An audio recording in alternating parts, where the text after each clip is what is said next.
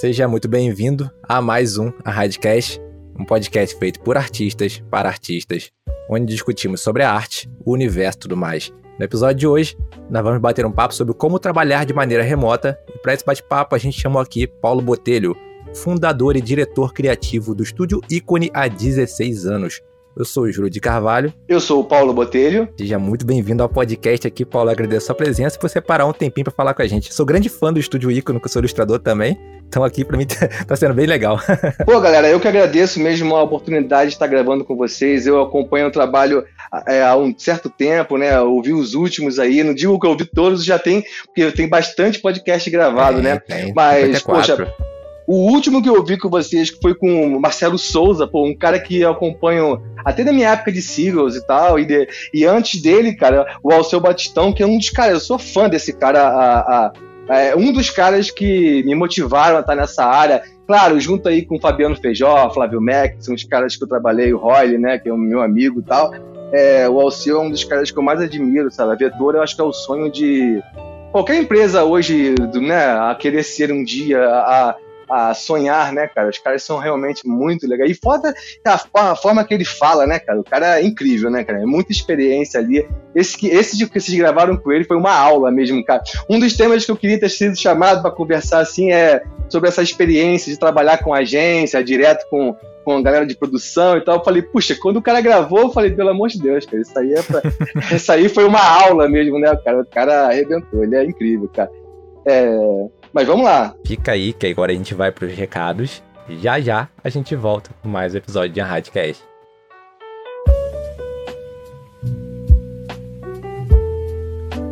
Muito bem, Riders, o recado de hoje é segredo por enquanto, então se liga porque essa novidade é exclusiva para ouvinte do nosso podcast. Tá chegando o curso novo aqui na rádio e o tema vai ser Fundamentos de Pixel Art.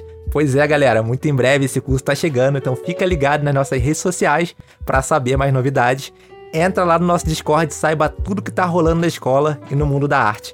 Esse mês quem tá voltando é o Contest for Fun, a versão do nosso concurso artístico feito pela própria comunidade artística. Vem estudar, se divertir, fazer amigos no nosso Discord. O link vai estar aqui na descrição do episódio e agora a gente volta para mais um episódio de Unhide Cash.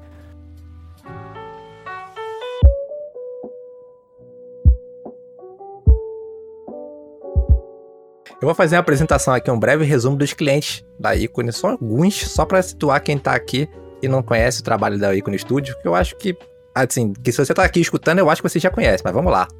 a Icone já atendeu clientes como a Coca-Cola, a Nivea, Suzuki, Telecine, Bradesco, CCAA, Fanta, L'Oreal, Rock in Rio, Unimed, Sky, Pedigree, Folha de São Paulo, Extra, ESPN e vários outros. Estúdio é sinistro, é o, sonho, é o estúdio que eu quero trabalhar no Rio de Janeiro, gente. É carioca que isso, aqui. Eu tô aqui me oferecendo, Paulo. Meu... Pô, você é carioca, Gil, também? sou do Rio, sou do Rio. Ah, que legal, cara. Poxa, que maneiro, cara. Pô, fico certo, dá, dá certo um orgulhinho ouvindo tudo isso aí, né, cara? Mas é porque é. são muitos anos mesmo aí de estrada, né, cara? Então a gente tá nesse mercado com bastante tempo. É Faz um breve resuminho do estúdio ícone, da história do estúdio, como é que ele começou pra gente aqui situar para a gente começar a falar do nosso assunto aqui. Claro, eu vou, vou, começar falando um pouquinho quem sou eu nesse mercado aí, né, cara?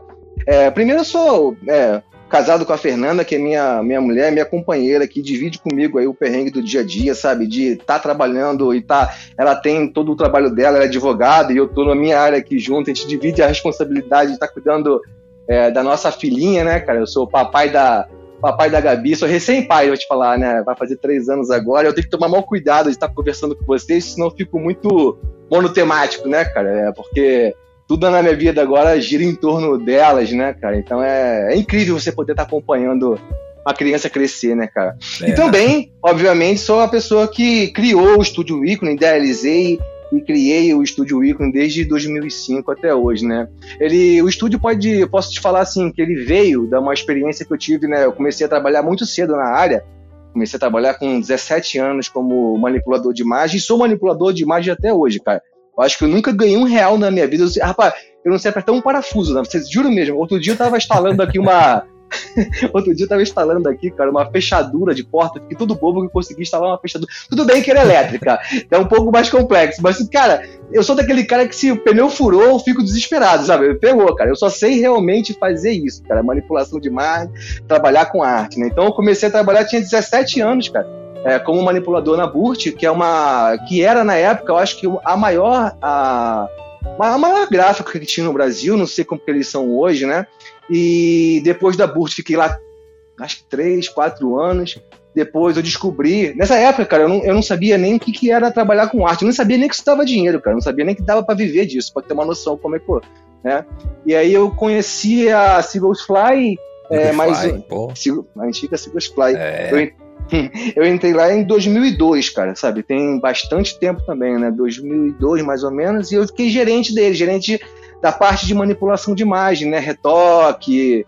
E também acontece, né? A manipulação de imagem naquela época era bem diferente do que é hoje, né? O mercado de 3D ele era muito pequeno naquela época ainda, né? Muita, era muita coisa com fotografia e o 3D naquela época tinha, obviamente, os projetos grandes de animação e tal o quê, mas a parte de mídia impressa, eles mais auxiliavam a gente no 2D, então quer dizer, acaba que a gente, eu administrando, a, gerenciando a parte de manipulação, também pegava muita área de 3D para me ajudar nessa parte, né? E aí em 2005, cara, eu comecei a eu tenho, é, surgiu a oportunidade de eu abrir o estúdio, né, cara? Eu estava tava na, na Sigos há bastante tempo, já era gerente, e a Sigos, cara, é uma empresa aquela empresa bem grande mesmo, já tinha quase 50 pessoas, era uma coisa assim enorme. Já, já é, a Circo já era grande pra caramba em 2004, 2000, já era enorme, caramba. A gente já tava na Torre do Rio Sul, era quase um andar inteiro, o negócio era muito grande. E eu tava num lugar que era maravilhoso, para ser bem sincero, era, eu acho que eu nunca, apesar de ter tido muito pouca experiência trabalhando para alguém assim, né? É, a Sigos era um lugar mágico, cara. Quando eu, ainda mais que eu vim da Bush, eu tava. Eu, eu, sou nascido e criado em Campo Grande, né? Você, claro que você conhece aqui no Rio, né? Oh, caraca, é. perto de, quase perto de mim aqui. É, eu sou, sou, nascido e criado aí, cara. Então, assim, quando eu cheguei na Sigos, eu parecia a Disneylândia, né, cara? Eu, eu ficava ali, encantado com aquilo, cara. Era incrível trabalhar. Cada dia que eu ia para lá, era como se fosse uma maravilha, sei lá, cara. Eu ficava muito empolgado, sabe? E as pessoas, eu tenho grandes amigos criei laços mesmo, sabe? Quando só que chegou um momento que eu fiquei meio sem perspectiva, né, cara? Eu queria crescer, eu queria ter mais, eu queria tinha, claro que tem determinadas coisas que, que pequenas assim, tudo bem, mas que acabaram não concordando na maneira de trabalhar. Mas chegou um momento que não tinha é, para onde já crescer e eu pegava, tava começando a pegar muito frila e tal, né, cara? Eu acho que naquela época também, cara, não tinha muito essa, essa cultura do freelancer como tem uhum, hoje, sabe? Sim não tinha muito essa. Cara, mal tinha internet, cara. Não tinha YouTube, gente. É uma coisa que não tinha nem que. Porra, não tem nem sabe. Não tinha. Não tinha. Pô, é uma coisa. Eu lembro que, cara, o meu primeiro funcionário, minha primeira funcionária, que foi a Bebete, uma amigona, amicíssima minha até hoje, ela ficava basicamente no estúdio para ver e-mail, cara. Porque eu não tinha como ver o e-mail no celular, eu tinha que começar a prospectar, visitar clientes, esse tipo de coisa. Cara, como é que eu ia fazer? Alguém tinha que ver meus e-mails e me falar, ó, chegou o e-mail de fulano, ciclano, liga pro ciclano, sacou? Era uma coisa meio que assim, não tinha muito recurso. Então, e o único espelho que eu tinha, o único, a, a, a única forma que eu imaginava de trabalhar era criando uma empresa ao espelho da que eu acabei de vir, né? Que era um lugar maravilhoso para mim, né? E foi ainda por muitos anos, né? A Seagulls se manteve ali por bons anos ainda como uma das melhores produtoras do mercado, né? Se não foi a melhor na época dela, né, cara? Então, assim, aí em 2005 eu abri o Estúdio Ícone, é, abri sozinho numa salinha, cara, eu... No começo era muito... Eu, olha, vou te falar que no começo era muito parecido com o que eu vivo hoje durante a pandemia, porque eu morava sozinho, muito novo, né, cara, 2005, é, morava sozinho e, e, saía de casa sem falar com ninguém, abria minha sala e ficava de computador. Quer dizer, é uma coisa que não. Sabe, eu, eu ia dar o bom dia a primeira vez quando eu ia almoçar pra alguém, sabe? Quer dizer, eu ficava o dia inteiro minha casa pro trabalho, que era uma salinha minúscula, uma salinha daquelas bem pequenininhas, do tipo de médico, assim, aqui uhum. no Flamengo. E comecei ali e foi caminhando para chegar onde a gente chegou aí hoje, né, cara? É dando entrevista aqui para você, ó, tá vendo? deixa, deixa eu te perguntar, é porque você falou que começou em 2002, né? 2002 eu abri na, uh, eu comecei na Seagulls, né? Cara, eu tava, eu tava entrando na faculdade, eu acho. É. É. Mas vou te falar, é muito parecido, cara, porque... Deixa eu te perguntar, você não fez faculdade? Fiz. Pô, fez faculdade? Fiz, fiz. Eu, porque é o seguinte, é, como eu Eu não vou ficar entrando muito nesse mérito aqui de contar a minha história toda aqui, senão a gente não vai sair daqui nunca, né? Mas eu comecei, como eu vim de Campo Grande, Campo Grande, para quem tá ouvindo aqui, o, o, Júlio sabe bem, mas é o subúrbio aqui do Rio, né, cara? Uhum. É, é, é, é, para quem é de São Paulo, eu moro, morava numa quebrada, assim, é um lugar realmente que era, foi maravilhoso quando eu morei. Campo Grande é, é maravilhoso se morar se você não estivesse a 50 quilômetros do centro da cidade, né, cara? Então, tipo, era pô, duas horas para vir, duas horas para voltar, cara, tu bota aí ah, um engarrafamento, tu perde cinco horas do teu dia. Né? É, então era uma hoje, coisa. Hoje é melhor, mas ainda mais ainda é. Mas antigamente, é, né? nossa, era absurdo. Muito tenso. Pegava o S14 lá, meu irmão, vinha direto e quando vinha, quando não tinha engarrafamento, né? Mas enfim, aí eu, eu, eu, eu, Minha primeira oportunidade de começar a trabalhar foi fazendo um curso técnico, sabe? Eu fiquei três anos no Senai de Arte Gráfica, fazendo um curso. Porque é aquela parada, né, cara? Pobre não, pobre não entra na faculdade direto, né, cara? Pobre vai para trabalhar, né? Então eu comecei fudido mesmo, eu comecei na na, fiz um curso técnico que foi sensacional. Que eu, eu, vou te falar que esse curso, cara, é, desenhista de arte gráfica, depois eu fiz o CTPV, que é o curso técnico de programação visual, que eram três anos, cara. Assim, conheci pessoas incríveis no Senai, cara. Mudou minha vida mesmo assim, sabe? E dali do Senai eu comecei, por isso eu comecei a trabalhar na Burt, que era uma gráfica, porque o Senai era uma gráfica também, entendeu? Uhum. Então foi um uhum. pulo entrar na gráfica. Quando eu entrei na Burt e tal, quando eu cheguei na Sigos, eu, eu só consegui fazer a faculdade por quê? Primeiro que, não levantando bandeira de ninguém aqui, mas eu só fiz faculdade porque fiz pra Uni, né, cara? Uhum. De novo, fudido, você não consegue fazer faculdade pública, pelo amor de Deus. Isso aí é uma questão que não cabe aqui a gente discutir, mas é, quando alguém falava para mim assim, ah, eu fiz o ERG, fiz ESG, fiz isso, eu falei, cara, eu queria muito, mas tinha que trabalhar, né, cara? Eu não, é, não eu fiz como. a FRJ e eu larguei justamente por isso, porque é. eu não é. tinha condições de continuar. E, tipo, eu fui, fiz algumas aulas sabendo que eu ia sair um dia e aí, Pô. peguei, fiz dois anos e falei, ó, agora aprendi tudo que dá pra aprender nesses dois anos e eu tenho que trabalhar, porque senão. É, não tem a, a família não aguenta me sustentar aqui? Sustentar, tipo, né, cara? E aí é. eu comecei, eu fiz a faculdade porque eu já estava um, um cargo bacana na Seagulls, né? Eu tava ganhando um dinheiro melhor, mas mesmo assim, não dava para me bancar não dava pra me bancar na é, viver sozinho, né? Dividir apartamento com. Eu dividi um apartamento na época com dois malucos, entendeu? E não tinha como eu, eu, eu dividir isso e ainda pagar a uhum. faculdade. Então tive que fazer financiamento mesmo aí e da própria, né, ProUni. Eu não lembro agora se era ProUni ou era Fiesp, ou era Fiesp que eu fiz. É aquela parada, eu termino a faculdade devendo, é, devendo tua vida, né, cara? É uma uhum. coisa que eu, eu arrumei uma dívida gigantesca que isso aí eu só consegui pagar, porra, porque eu trabalhei muito e, assim, e aí quando deu certo, né, cara? Senão estava quebrado até hoje. Mas aí eu fiz a faculdade justamente por quê? Porque a faculdade era do lado da Sigos, cara. Era tipo, eu fiz na universidade, né? Que naquela época ainda existia, e eu vou te falar que era ainda uma escola boa, sabe? Era uma faculdade bem maneira na época uhum. ainda. Das particulares, ela batia ali com a PUC, mas a PUC também tinha aquela coisa que também não tem como trabalhar.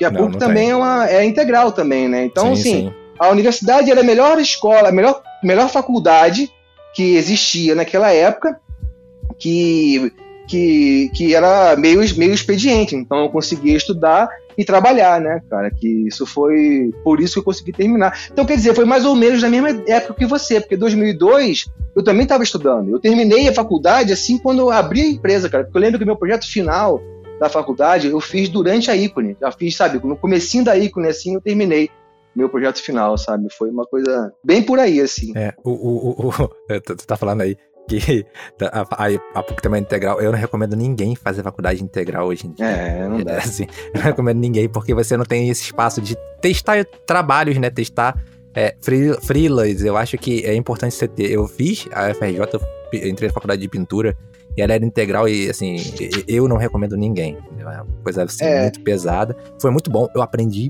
absurdo. Estudei tu fez no museu. O quê? Fiz pintura na UFRJ. UFRJ. É, o, eu tenho alguns. Pô, as melhores pessoas que eu trabalhei assim na minha área foram descobertas assim, na época também, cara. Porque é, assim, é, é, tem uma formação mais genérica, né? boa. né? Tem é, muita cara. gente boa. A faculdade de pintura tem uhum. duas, três graduações: pintura, escultura gravura, e né? gravura. É. Os melhores desenhistas que eu encontrei na vida estão na faculdade de gravura da FRJ. Esses caras são muito bons o meu lead hoje da ícone, cara, de 2D, que é o cara que é o meu, minha cabeça lá de 2D, que é o Renan, é o Renan, né? Absurdo, Pô, absurdo é, ele. Renan, ele é filho da Eva também, cara, ele era um cara... Era um cara, não, pô, pelo amor de Deus, é um cara de, de lá, né? Se formou lá, e aí eu conheci ele. E a gente nem chegou a trabalhar junto na Seagulls, cara, mas eu conheci ele, na, conheci ele de, de Seagulls de tomar cerveja, né, pô? Que, que a galera é muito unida até hoje da Seagulls, sabe? A gente tem um grupo assim, de conversa, a galera é muito marca chopp, até hoje, cara. É, então, assim, eu conheci o Renan nessas paradas de tomar cerveja, não sei o que e tal, aí comecei a trabalhar com ele, passar frio, no pronto.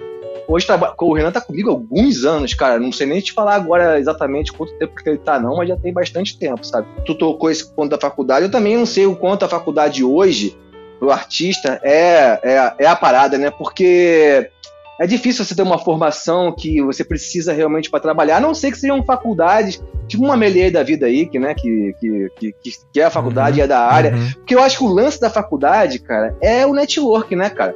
Porque, assim, por, por incrível que pareça, a começar a ícone só foi possível, isso de verdade, cara, só foi possível, não foi possível do contato que eu tinha da Sigos. Porque na Sigos eu era dentro, eu era uma peça de produção, né? Eu não uhum. tinha gente pra caramba, eu não, eu não tinha contato com Artbaia, com produtor, nada disso. As minhas portas foram sendo abertas através do network que eu fiz na faculdade. Então eu não sei como é que seria hoje, mas naquela época foi muito importante eu ter feito a faculdade. Que foi através dela que eu abri meus clientes, né? Que peguei meus clientes. Eu, eu tenho opiniões controversas sobre faculdade. É.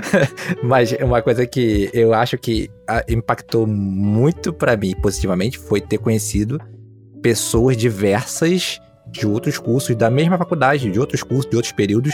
Uhum. Esse networking foi absurdo, entendeu? Sim, foi é absurdo. É isso. O networking da faculdade que eles proporciona Pois é. É uma coisa que só uma faculdade proporciona. Mas pois eu é. acho que para produção, que é o que a gente trabalha, é, a online ele é bem vantajoso. Aprender uhum. online, ele é bem uhum. vantajoso. Porque você aprende com pessoas, você aprende com o melhor que você pode pagar é. de qualquer lugar do mundo. Qualquer então, lugar. Isso faz então... toda a então- diferença, cara. Isso dá oportunidade. Você amplia o conhecimento, né, cara? Porque às uhum. vezes você. Antigamente você não conseguia ter acesso. Como eu te falei, eu comecei a. Pô, quando, quando abri a empresa ainda não tinha YouTube. Tu imagina quanto YouTube, mais. É. Quanto mais você estudar, cara. Eu era. É. Eu era, pô, eu, eu sou fã do Chris Costa, né, do Antropos, desde aquela época, porque o Chris Costa, ele tinha um, um fórum, não sei se tu lembra, mas era o Chris Day for All, né? É. Pô, cara, é, ali era onde é, tudo que acontecia de melhor no CGI do Brasil tava ali, cara. No Brasil, né? Todo mundo que era bom mesmo, que tinha. que começou. Cara, eu vi, assim, via talentos, assim, a, é. a nascerem ali, né? Eu, é, eu, lembro de um cara. Como é que é? O Léo Vilela é o da Platina, é um outro. É um, ai, meu Deus, Vilela. Ai, esqueci o nome dele, cara. É Vilela. Enfim, um animador aquele, tá aquele de modo? Aquele de modo? Não, ele tá na Disney hoje. Vitor Vilela. O Vitor ah, Vilela. Ele é um cara, cara, é incrível. Eu trabalhei com ele um pouquinho, deve nem lembrar de mim, porque foi um pouquinho que a gente ficou junto na Sigurd, né, cara? E eu conheci, comecei a acompanhar já o trabalho dele dentro do 3D for All, entendeu? Então, assim, aquilo ali formou muita gente em cascudo. O próprio, o próprio Chris Costa, né, cara? É. Cara, que é uma referência aí hoje, né? Palestra dele, as duas que ele deu na rádio, você é pra, pra, pra agradecer, falar assim, caraca, como é que esse cara tá aqui, né, cara? A, a, a, as oportunidades que a Unhide criou, a Unhide Conference que eu tô falando, né? Sim, sim. É, tanto da parte, tanto nessa parte de você ver teus ídolos de perto, assim, cara, quanto nesse negócio também que a gente estava falando de, de network, porque, por incrível que pareça, eu fiz muito contato bom e fiz trabalho por causa da Rabbit Conference, cara. Pô, eu fiz um trabalho com a galera da Pé Grande, com o Gabriel e com o Felipe, cara. Cara, os malucos são maravilhosos. Você podia conversar com eles qualquer dia desses. Estão, ah, a gente vai gente, chamar. Pô, gente finíssima os dois, cara. Dois malucos, muito gente boa, assim. E a gente fez um trabalho junto pra fora, cara, que ficou incrível. Foi uma trocação e a gente se conheceu a primeira vez tomando cerveja na Radcast. Quer dizer, na Radcast. na Rádio Conference, né, vamos, né, cara? Vamos. Vai ter a Radcast na Rádio Conference. A gente bebe cerveja enquanto grava. aí a gente. Aí, aí, esse café que eu tô falando aqui, cara, é café mais ou menos, né? Mas assim. aí eu conheci eles, assim, se tornou amigos lá e pronto. Viemos fazer parceria. Fizemos vários trabalhos já, assim, por causa de lá, sabe? Então, acho que foi muito, é muito legal essa outra oportunidade de estar abrindo tua cabeça e criando esse ah, network. Eu nunca faço jabá aqui, vou fazer. As palestras da Rádio Conference 2018-19 estão lá no site da Rádio School. Você assina, se você é assinante da Rádio School, você tem acesso às palestras lá. Tem do Alceu, tem essa do Cris, tem várias palestras lá. Então, cara, eu acho que vale a pena assinar, porque eu, eu fico vendo aquelas palestras várias vezes. Pô, tem a minha, tem a minha lá é, também, tem cara. do Paulo, tem a minha, cara. Pô. Vou colocar, vou colocar o link aqui pra, pra galera assistir direto lá. Então, se é assinante, é só clicar aqui no link e vai direto pra lá pro site assistir a palestra do Paulo. Paulo, vamos maneiro. começar a falar do nosso tema aqui. Vamos. Eu queria sim. saber, é, vamos, antes de tudo, antes de pandemia, como é que você gerenciava os artistas e a sua equipe presencialmente no estúdio ícone? Eu vou te falar que eu tomei uma lição mesmo, aí fui obrigado a tomar uma lição mesmo de organização, de gerenciamento, sabe? É, Pós-pandemia, porque durante, antes disso, eu tinha uma, uma forma de trabalhar até antiga, cara, meio retrógrada, sabe? Uma coisa meio que, que veio da, da, da vida que eu levava na sigla, das experiências que eu tive. Como eu te falei, eu nunca tive uma, uma experiência de trabalhado em outros lugares, né, em outros estúdios grandes. A minha experiência quase inteira é da minha própria empresa. Apesar de eu, até hoje, quando eu chego em algum lugar, as pessoas falam, ah, aquele garoto que é da Cigos. Você pensa, cara, 16 anos de empresa, acham que, é que a Cigos é muito forte. Mas então, a, é. a, maneira que eu, a maneira que eu gerenciava era uma. As pessoas estavam trabalhando e eu acompanhava de próximo, bem próximo mesmo, né? Que cada um tá fazendo, que, que está de acordo com, com o que eu estava esperando, com a minha expectativa. Eu ia direcionando ali, presencial, sabe? É, isso é, é, é, é, é, que é o seguinte, cara. Eu sou uma pessoa muito. Por gostar de gerenciar e pôr a mão na massa, é, até hoje, eu mesmo na ícone, sou eu que toco a parte toda de manipulação, né, cara? A parte de manipulação é, até hoje é feita por mim, que sou uma pessoa que gosta de, faço essa parada porque eu gosto mesmo, sabe? Eu acho que eu gosto de meto bedelho, minha, eu falo brinco com os girls, a minha função lá é muito mais encher o saco deles do que qualquer outra coisa, que eu fico, sabe? Fico em cima, não, não, não, cara, não é isso que eu quero não, para, para, pô, o mapa que eu quero é outro, faz, faz dessa maneira. Então eu, dire, é, eu dirigia ali a empresa de uma forma muito presencial, eu levantava da minha mesa, acompanhava cada um e tal. Até porque também, né, Júlia, é o seguinte, a, a ah, isso é uma questão até de propostas, tá, cara? É uma parada que eu vou falar bem sincero assim. Eu tô esse tempo todo aí no mercado, o mercado nunca teve tão aquecido, eu acho, cara, e tão bom para trabalhar, sabe? Eu não sei que boom que teve no mercado que tá. A gente pode discutir aí até, eu também são todas suposições, eu não sei o que aconteceu que as coisas estão da maneira que estão. Eu nunca me propus, nunca quis de verdade ser uma empresa com 40, 50, 60 cabeças que, pô, cara, é, é, é uma loucura, sabe? Você a última coisa que você faz na vida é retocar, é ilustrar é, é, a, sabe, você passa a vida toda gerenciando, sabe, burocrática, é muita gente, é, é cara, e aí, gente, é problema pra caramba, sabe, uhum. cada um tem seus problemas, tem que entender a particularidade de cada um, cara, é uma loucura. Então eu sempre quis, eu sempre, sempre me, me, me propus a ser uma, cara, uma coisa mais contida, sabe, então para eu gerenciar uma equipe, eu sempre gerenciar uma equipe de 15, máxima aí, ai, é 20, olha lá, cara, sabe? Não, não chegaria, então é mais fácil, sabe? Que eu conseguia é, é, tocar isso presencialmente, sacou? Era dessa forma, acompanhando. Claro, tem metodologia, né? quadro, não sei o que, acompanha, mas nada assim que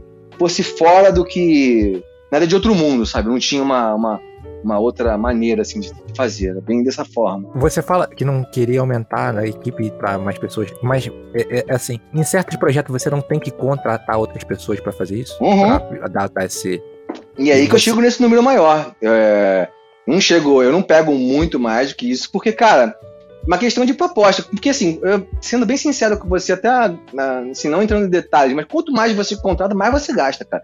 Então, essa questão de que você vai ter. Tem muita gente que está ganhando muito é uma ilusão ferrada, sabe? O quanto o maior custo de um estúdio é com certeza os artistas, né, cara? Uhum. Não, é, é, é, é, isso que é o, o estúdio de verdade, a parte física, é, nada, isso aí, cara. O estudo são as pessoas, né, cara? Eu, eu hoje sou, sou. Tenho, assim, sempre tenho isso na minha cabeça, sabe? Esse orgulho, essa questão de, assim, pô, eu tô representando. Quando eu tô falando para vocês aqui, eu tô falando em nome da minha equipe, né, cara? Eu tô falando em nome deles, né, cara? Então, é. É, o estúdio não sou eu, né? Somos todos nós, né, cara? Então, é uma coisa muito. É legal de se pensar assim, sabe? Então, é, é, é quando eu tô, quando eu tô gerenciando uma coisa, quando você cresce muito, você, cara, é muito mais custo, é muito maior. E acho que é uma questão de, de, de, de que você quer pra tua vida também, né, cara? É uma questão de. Tudo bem, eu tô falando isso aí agora, mas, por exemplo, acabei de falar pra você no começo da nossa, da nossa conversa assim, né? Pô, eu nunca vivi um mercado tão aquecido como tá hoje. Nunca vivi, cara, de verdade. Tá uma coisa, tá tá muito crescente, sabe? Então, assim, eu, apesar de ter todo o meu controle, de tentar me, né, tem uma hora que você não consegue mais segurar, e é o que tá acontecendo agora. Então, eu te falo assim, ah, hoje eu tô me mantendo nesse tamanho aí, mas sei lá o que vai ser ano que vem, cara. Ainda mais com essa possibilidade, que já vai entrar nesse assunto, mas na possibilidade que acabou a fronteira, né, cara? Pô, né? Não tem mais isso. Online é online, acabou, cara. Não tem mais essa, né? Você acha que, assim, entregar na mão de outros leads não é uma, uma até um caminho natural? Sim, mas eu tenho. outros leads não, mas eu tenho. É, eu tenho, mas assim. Formando esses leads ao longo do caminho no, dentro do time? Total, eu tô falando disso aí, mas eu, eu, eu sou a cabeça principal. Mas, pô, do meu lado, eu tenho um, pô, uma pessoa que é incrível, que eu, o Matheus, né, O Matheus. Matheus é um cara, é a minha cabeça no 3D, assim, eu tenho o Matheus, eu tenho o Renan, que é de 2D, sabe? Eu tenho o Thiago, que é na minha parte de motion, sabe? Então, quer dizer, essas pessoas são, são aqueles que eu posso contar, cara, sabe? É, são os caras que estão comigo na toda a minha história. O Matheus é um cara que. Todos eles, né? Mas especificamente ele, que é o que divide o dia a dia comigo mesmo ali, tá? A responsa mesmo das coisas que sai. Pô, é um cara incrível, cara. O Matheus é o meu amigo mesmo, assim, um cara que eu boto a mão no fogo, um cara, a gente fica brincando assim quando a gente vai contratar alguém. Ah, esse aí é ponta firme, né, cara? É um cara que é. Ele é muito bom de trocar ideia, é, é é um cara que, se eu vou te falar, cara, até, Júlio, é que assim, não é só a parte técnica, ele é um cara bom de se lidar, entendeu? Eu acho que quando você tá trabalhando dia a dia, todo dia com a pessoa ali, você tem que se identificar com o cara uhum. mesmo, de, esse cara que é, meu parceiro, o cara tá comigo ali, estamos sabe, estamos dividindo os problemas, é, é, o que for ruim para a empresa para mim é ruim para ele também, a gente tá, sabe, a gente, é bem, a gente é bem cúmplice nesse tipo de coisa. E mesmo assim com os outros também, né? Com o Renan, né? Também a parte de 2D. Então, quer dizer, não é que eu me meto da minha. nem, pô, pelo amor de Deus. O meu, a minha, o meu conhecimento da, da área de 3D é muito limitado comparado ao dele, né, cara? Uhum. Então, é, eu, eu tento organizar, vamos te falar assim, eu organizo mais as coisas, mas claro, quem, é, por exemplo, agora enquanto a gente está conversando, tá rolando lá todos os trabalhos, eles estão acompanhando, cada um acompanhando com seu time, né, cara? Eu não, não chego a ter esse nível de controle assim, não, entendeu? Eu bato com os meus caras que são mais próximos, e aí, claro, gente né, tem essas reuniões mais gerais e tal, assim, para falar dos trabalhos mais gerais, mas é, cada um tem a sua responsabilidade. Já tinha isso antes. Isso não foi por causa da pandemia, não. Isso sempre foi assim, sabe? Isso foi bem divididinho, né? Chegou a pandemia, todo mundo uhum. teve que virar remoto de alguma forma, porque não dá para todo mundo trabalhar junto. Eu vi até alguns estúdios que eu acompanho de arquivistas que vai metade dos funcionários no dia e metade no outro. É, tem isso. Fica a máquina remota. Ah, tem muita gente que prefere ainda ir pro estúdio, porque às vezes tem criança, é problemas de conexão de internet, o computador não aguenta, alguma coisa que a professora prefere trabalhar no estúdio. Uhum. Assim, como é que você organizou todo mundo para trabalhar remotamente, de maneira que não tem mais ninguém lá, não tem nem mais estúdio e cone físico agora? Como é que você organizou é. isso? Foi, cara, eu vou te falar, eu tive que aprender na marra, vou te falar, cara. E, de novo, vou puxar um pouco mais do saco aí. É, porque é, parece até que é sacanagem, mas eu tô falando, é real mesmo essa história, cara. É, a, por causa da, do, da Unhide Conference, cara, eu consegui ter uma abertura no mercado e conhecer uma galera, tipo, por exemplo, o Cássio da Miag, a galera uhum. do Pé Grande, é, me aproximei, eu não conhecia o Tadeu, cara. Pô, o Tadeu hoje é meu brother, Tadeu da Latfarm, O cara é meu amigão, eu ligo pra Caramba. ele pra falar de filho, sacou? De eu falar também. de. Outra porra, não tem nada a ver, vamos criar, um grupo, vamos criar um grupo. É, cara. Pô, a Stephanie também, cara. A Stephanie trabalhou comigo durante um período, né? Um bastante tempo. Não sei se você conhece, a Stephanie também é uma. Sei quem é, sei quem é. é. Ela, pô, é muita gente, com... né? Lá de farm na rádio pô, é muita gente. É, então. Fora o Rafael e o Milton, esses anos é. também, eu conheço eles desde a época da Platina, mas tô falando Tô falando essa galera. Eu não conhecia esse pessoal. Então, quando aconteceu a pandemia, cara, é, minha primeira atitude foi, tipo, vamos ligar para todo mundo, né, cara? E eu comecei a ligar, tipo, pô, e aí, cara, tá, como é que tá tocando as coisas aí? Como é que vai ser e tal? Aí vamos, aí, cara, estamos tocando aqui com esse software, com esse software e tal. E aí, Tadeu, como é que tá por aí e tal? E aí começa esse network, e cara de pau, cara, ligando mesmo para você aprender, né, cara? Isso fez que, nesse momento, eu tive que ter um aprendizado da noite pro dia, pra te falar a verdade, cara.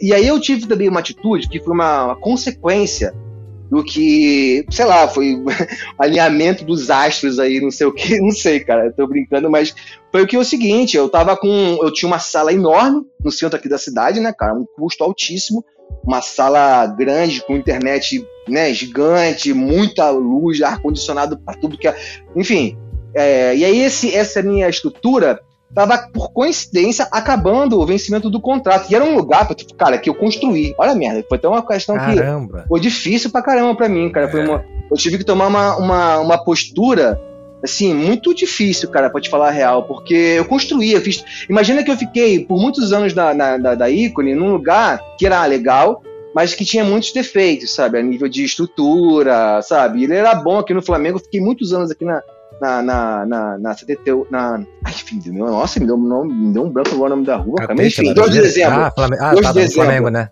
É, 2 de dezembro? Essa, é, 78. Foi aonde, por coincidência, mas isso foi coincidência, aonde a Sigos foi por muitos anos, eu tive a, a ícone por muitos anos também no mesmo prédio, cara, com as mesmas pessoas, foi, sabe, foi muito legal, legal essa. Legal. E aí, mas foi coincidência, isso aí foi porque eh, era um lugar que que já, já conhecia, eu sabia que funcionava, eu sabia que, que seria bom para mim, e eu fiquei lá por muito tempo, cara. Mas sempre foi ruim. Foi bom, mas foi ruim. Foi bom, era bom porque as pessoas do prédio eram muito boas, sabe? Era, ah, o Ferreira, que era um cara que era um zelador lá, que era o zelador desde a época da Sigo e amava a gente, sabe? Era um cara que cuidava da ícone, sabe? Era um cara que tinha todo um carinho, assim, era muito legal trabalhar lá, cara.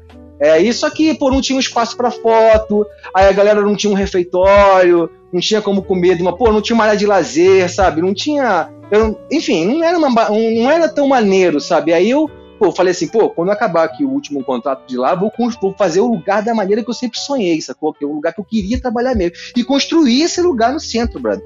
E aí fiquei lá, uma sala enorme que eu tinha no centro, né? Construí a parada e eu, quando chegou a pandemia, eu falei, eu não sei, cara, eu tive esse, esse vislumbre, assim, que eu falei, cara, essa porra vai dar merda, cara, isso aí não. Sabe, isso. Todo mundo achou que ia durar dois meses. Ah, cara, mas eu achei, sei lá, que eu pensei, que eu comecei, a fiquei um pouco. Quando eu, eu achei, foi visionário, é, Paulo. Você é... foi visionário. Todo mundo falou assim, daqui a dois meses tá tudo, tudo bem. Porra, cara, eu peguei, que eu fiz, você quer saber, cara? Eu aluguei um depósito aqui em São Cristóvão, um negócio gigante.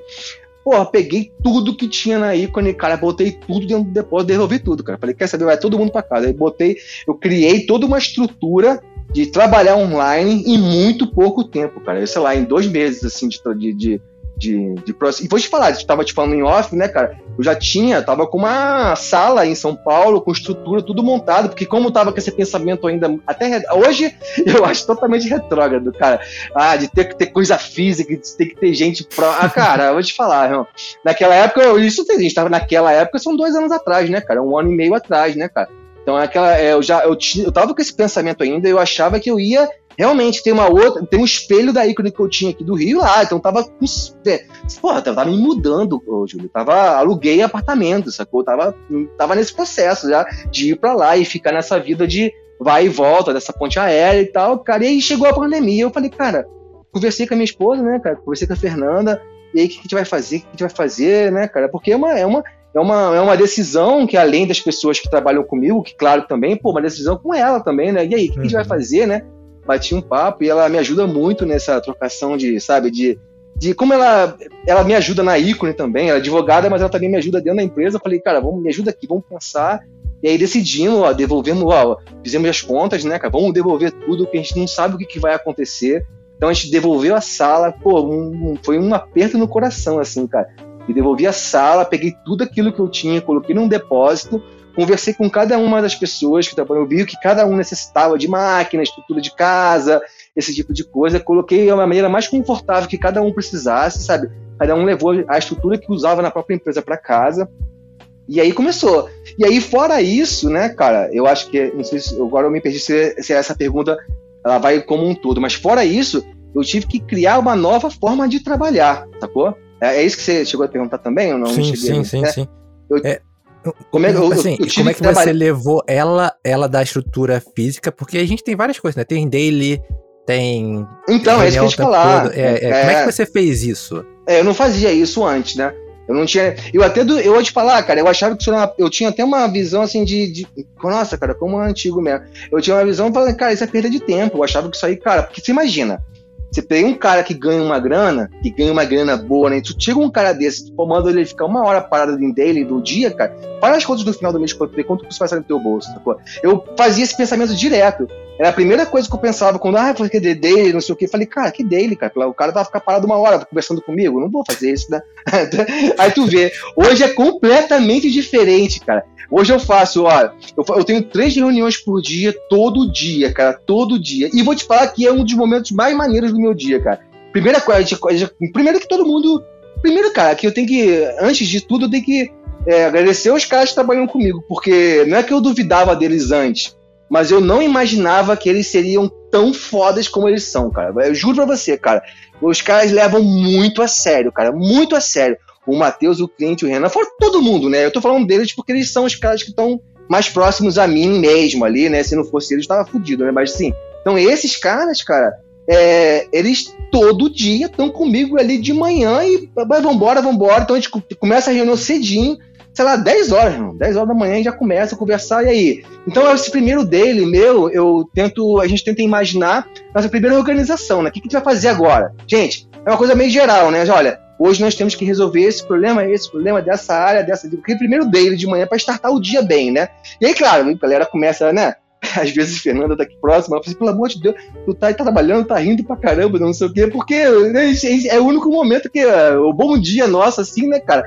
A galera tá conversando, batendo e aí, aí conta uma piada, não sei o quê, e fulano de, bom, Matheus é um cara engraçado pra caramba, ele sempre já começa o dia, né, dando uma gastada na gente, aí pá, começa e, pá, organizamos o dia. Depois do almoço, já bato de novo com eles. E aí, tá dando tudo certo? Tá, deu algum problema? Alguém. Esse é mais curtinho, né? Tipo um pós-almoço, assim, uma coisinha tipo. Tipo um ok, né? Tipo, e aí, beleza, beleza, beleza. E aí no final do dia a gente tem um para arrematar. Leva mais seis horas, sete, seis horas, antes de acabar mesmo o dia, né? A gente faz um outro para falar o que, que a gente vai fazer no dia seguinte, tá ligado? Então, assim, eu faço três, eu faço três, assim, três reuniõezinhas. A primeira é que eu levo mais tempo. Às vezes na última também, às vezes a gente perde a linha, que a gente fica zoando também de novo, mas enfim. É, é, a ideia é essa. De manhã a gente está planejando o que vai ser o dia todo, de manhã, de tarde essa bem rapidinha, e de noite é só aquela coisa assim, e aí? A gente pensa no que a gente passou durante o dia e o que a gente vai fazer amanhã. Isso tem funcionado para mim, cara, de uma forma. Eu não sei, sinceramente, se isso aí é um método de alguém, enfim, não sei. É, foi muito na orelhada, assim, assim é, é, eu fiz e deu certo. Também tem isso, sabe, cara? Como, como eu falei, como eu tenho uma empresa que tem um tamanho controlado, né, não é uma, uma coisa gigantesca, eu tento criar burocracias porque eu preciso, né? A gente tem que ter uma uma, um pouco de burocracia para que as coisas fiquem organizadas, mas eu tento fazer com que isso não atrapalhe o nosso dia a dia, né? Então, tipo, cara, ó, é, é, a maneira de trabalhar é essa aqui, mas deu problema, a gente quebra essa regra, sacou? Não é pra, isso não é feito para engessar também assim, não. Às vezes o cara tá pegadão e não pode participar do dele, não participa, cara, sabe? Ó, às vezes o cara quer conversar comigo, me mandou um negócio no Discord e eu não atendi, ele já, pô, já, ó, me fala no WhatsApp, sacou? Me liga. Então, não tem essa também, eu tô sempre disponível, né? Não, não, não é uma coisa assim que, olha, essa, isso aqui é uma forma que é, preto no branco, acabou, não, não é essa coisa, é uma coisa, é mais livre, eu acho, assim, sabe? E por aí. Não sei se foi muito claro para você. Não, foi sim, foi sim. foi, né? É, o, uma coisa que você falou aí que. Essa coisa de que dele, você no físico você pensava, pô, pagar pro cara, ficar fazendo três tá milhões, louco. é uma coisa que acontece, mas é, eu acho interessante. Na Pixar, não sei se você já, já ouviu algum documentário da Pixar. Da, é, eu vi alguns, e, mas. Pode. Mas tem uma ideia maravilhosa, que eles, na hora que vão apresentar a ideia, é, cara, tem uma ideia de roteiro, ele faz lá o é, previs, né? Da, da, Uhum. do- da animação. Então tem aquela animação rapidinha, curtinha, que é só as falas e uma animação tosca feita pelos próprios idealizadores, diretores. E eles chamam até o faxineiro pra dar ideia. Chama todo mundo junto. Porque é, É. aquilo, né? é- é- Eles estão fazendo pro público em geral. Então o faxineiro também é um público em geral. Então todo mundo dá ideia aquela hora de que o cara tem que mostrar que aquilo é bom e, o- e que aquilo pode ser refinado ou, tipo, limado do zero, entendeu? Então É. eu acho que a dele, ela serve pra ter essas coisas assim de insights de quem tá de fora Sim. poder pegar e colocar, ó, eu acho que isso aqui da visão que eu tô tendo, que não é de, eu, por exemplo, participo de outras deles, além da dele do, do podcast, né? Aham. Então eu dou ideias porque eu tô em outros grupos de outras coisas, então é bem legal isso. Eu acho que as- as Pô, deles é são legais essencial, cara. pra isso, é, são bem É essencial, você porque você tá todo mundo participando, né, cara? E, e- e- essa, e essa primeira, do primeiro momento do dia, é uma das mais importantes que também é o seguinte, é. O que, que acontecia, cara? Quando eu tava de maneira física, eu falava pontualmente com cada um. Cada um tinha que saber, ou então cada líder, né? Aham. Cada um dos líderes. Falava com cada um. Então muitas pessoas, cara, nem entendiam o que, que a gente tava passando como um todo, sabe? O cara, ele se sentia assim, um- uma pecinha da, da- na, na empresa. Ele Sim, não é uma pessoa que sim. participava. Ele tava ali, se alguém falasse com ele, ele falava, se ninguém falasse com ele, ele não falava, e ficava, vivia dessa forma, né, cara? Hoje, cara, com, a, com essa nossa dele geral, todo mundo ouve de tudo. Então, se tá acontecendo um problema na empresa, olha, a gente tá com um trabalho aqui tal, tá dando esse problema aqui, a gente tem que todo mundo se concentrar em resolver. Todo mundo participa, sacou? Uhum. Tem- alguém dá uma solução que não tava esperando, né? Enfim, cara, é uma. É, é, é, incrível, vou te falar, cara. Mudou mesmo a nossa maneira de trabalhar. Eu me sinto até um pouco assim, caramba, cara, eu podia ter feito isso aí antigamente, né? Podia ter feito isso antes, né, cara? Quanto tempo que eu perdi precisando de uma pandemia pra me quebrar minha cara, cara. Mas foi. É. E eu lembro que o Tadeu falava isso comigo também. Outras pessoas já falavam comigo, sabe? Eu tenho amigos que trabalham em agência, falavam, cara, por que você não faz isso e tal? Eu falava, caramba, não preciso, pô. Cara, isso aqui hoje eu vejo, cara, não conseguiria viver sem isso. Vou te falar, eu acho que eu, eu tenho muito mais um, um, um, gerenciamento da empresa hoje, muito mais hoje do que eu tinha no passado. Pô, isso sem sombra de dúvida, cara, sem nenhuma dúvida, sabe? Tá sendo é. bem legal de trabalhar assim, vou te falar a real. É, eu acho legal também. Eu só sinto falta da, da, dos encontros no bebedouro. Não, é, então tem, tem diversas coisas que não são tão boas também. Não sei se a gente já vai entrar nesse papo. É, vamos entrar num assunto aqui que eu queria perguntar. Se você acha que depois da pandemia, se Deus quiser vai acabar logo, depois da pandemia uh -huh. vai ter alguma coisa que você vai ter que ir pro estúdio, vai ser presencial. Sim. Reunião com o cliente, visita ao estúdio, como é que você vai fazer com ah, isso? Ah, isso aí, isso aí, é, assim, eu, eu acho que é, primeiro que a, o que é, é, muito de cada um, né, cara? Eu tava pesquisando para conversar com vocês e tal, assim, o que, que é bom, o que, que não é bom, o que, que seriam os prós e os contras da gente é, de trabalhar de uma maneira online ou não. E eu comecei a perceber, cara, que não existe uma resposta clara, sabe? Não, não tem uma. Não existe um, um olha, é tal coisa. Não tem, porque cada pessoa ela, ela passa por uma situação diferente de vida, sabe? O que é bom para mim, pô, pode ser o problema maior para um outro cara. Eu tenho diversas situações assim de que, pô, por exemplo, né, filho, é, é, gasto com empresa, né, é, como é o gasto em casa, o gasto, o, o, o, né, esse tipo de coisa. Que na verdade o gasto é, é, é o seguinte, é, é o quanto você gasta menos trabalhando de casa, né? Então quando você vai trabalhar da rua, almoço, transporte, esse desgaste uhum. também é muito grande, né, cara? É, fora, enfim, tem uma série de, de, de benefícios para mim, porque eu tenho hoje o privilégio de ter um espaço em casa que é tranquilo de eu trabalhar, eu fecho minha porta aqui, eu tenho uma, uma sala reservada para eu poder trabalhar. Agora, tem pessoas que estão trabalhando de casa que tem uma série de problemas, o cara não tem espaço, às vezes eu tenho até te conversei no off, né, cara, uma situação de um, um dos camaradas que trabalha com a gente, cara, o cara tinha um espaço legal até o dia que abriu uma creche, uma, uma coisa de criança na frente da casa do cara. O cara começa o dia, cara. Ele diz: opa, abre, abre, abre aí o microfone. o cara abre, é um. tu fica, Jesus, cara. Como é difícil, sabe? Sacou, cara? E tem aquela pessoa também assim, quer ver? É, o cara às vezes mora num apartamento pequenininho, né? Garotada nova, por exemplo, mora num apartamento pequeno. Pô, cara, o cara. A cama dele é de frente pra máquina. Tu imagina, o cara levanta, trabalha, desce, deita na cama de novo novo. Ainda mais na época de pandemia, que o cara não pode sair, que o cara, o cara entra num. O cara entra nessa parada psicológica que é muito difícil de lidar, sabe? sabe? O cara entra uhum. nesse looping aí, o cara acha que ele tá só trabalhando, que ele não E é verdade, né, cara? Porque é isso. Então é. é agora, qual é que é a solução? Como é que isso vai ser no futuro, né, cara? Eu, eu acredito muito num, num ambiente híbrido, né, cara? Eu acho que essa vai ser a, a, solução futura. E nesse ambiente híbrido, eu acho que vão ter contratações que são, continuam sendo online, remotas, e pessoas que preferem trabalhar de maneira física. Então, é, cada um vai ter que pesar é, o que, que é melhor para sua vida, né, cara? Realidades e tal. Assim, para mim, não me imagino mais trabalhando de uma maneira física, sabe? Mas eu tenho certeza que tem outras pessoas que trabalham comigo que prefeririam. Então, é, eu acho que vai ser essa coisa meio híbrida. Quem quiser trabalhar online, trabalha online. Quem, quem quiser trabalhar físico, trabalha físico. Claro que, até porque, cara, é, já não cabe mais, né? A, a empresa está crescendo, eu estou contratando gente pra caramba, né, cara?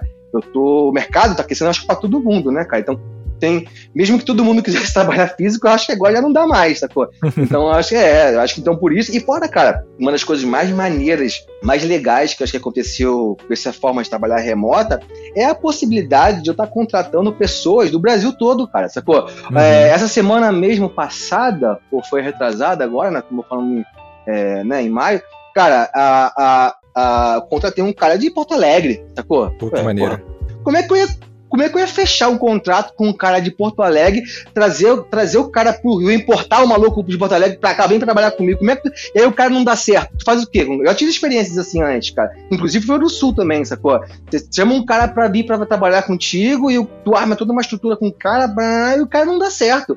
Às vezes o maluco não se dá bem com a minha equipe. Tem muita essa questão de se dar bem, tem muita essa questão de o que, é legal, o que, que não é legal. Às vezes o cara não se dá com os caras, sacou? Cara, é uma pessoa que parecia ter um trabalho muito bom, mas é um cara insuportável, por exemplo, sacou? Então, Caramba, isso muita... já aconteceu já? Oh, tá louco, várias, viu? Eu tenho 16 anos de mercado, né, cara? É... não, de, de, mercado eu tenho 23, de Porque 16 anos de empresa, empresa, né, cara? Em empresa de games isso é bem comum, ter o um relocation, hum. né? Você pega um artista, oh. faz um art teste Durante um uhum. tempo, tem algumas empresas que preferem ficar durante o tempo de experiência é, com a pessoa no país dela, e aí passou o tempo de experiência de três meses, eles levam, ou tem empresas que já levam depois do art test, entendeu? Cara, é uma parada... é... acontece muito isso, cara, vou te falar, é uma coisa que, cara, uma, não vamos entrar nessa alçada aí, mas o momento político que a gente está vivendo hoje, se imagina que de 10 pessoas que tu conhece, três são filhos da puta, né? É difícil você, né? É difícil você, né? É, é, né? Uma hora tu erra, né, cara? Uma é. hora esse cara. Tu, uma hora chega um maluco aí, muito entre aspas aqui de bem, cara,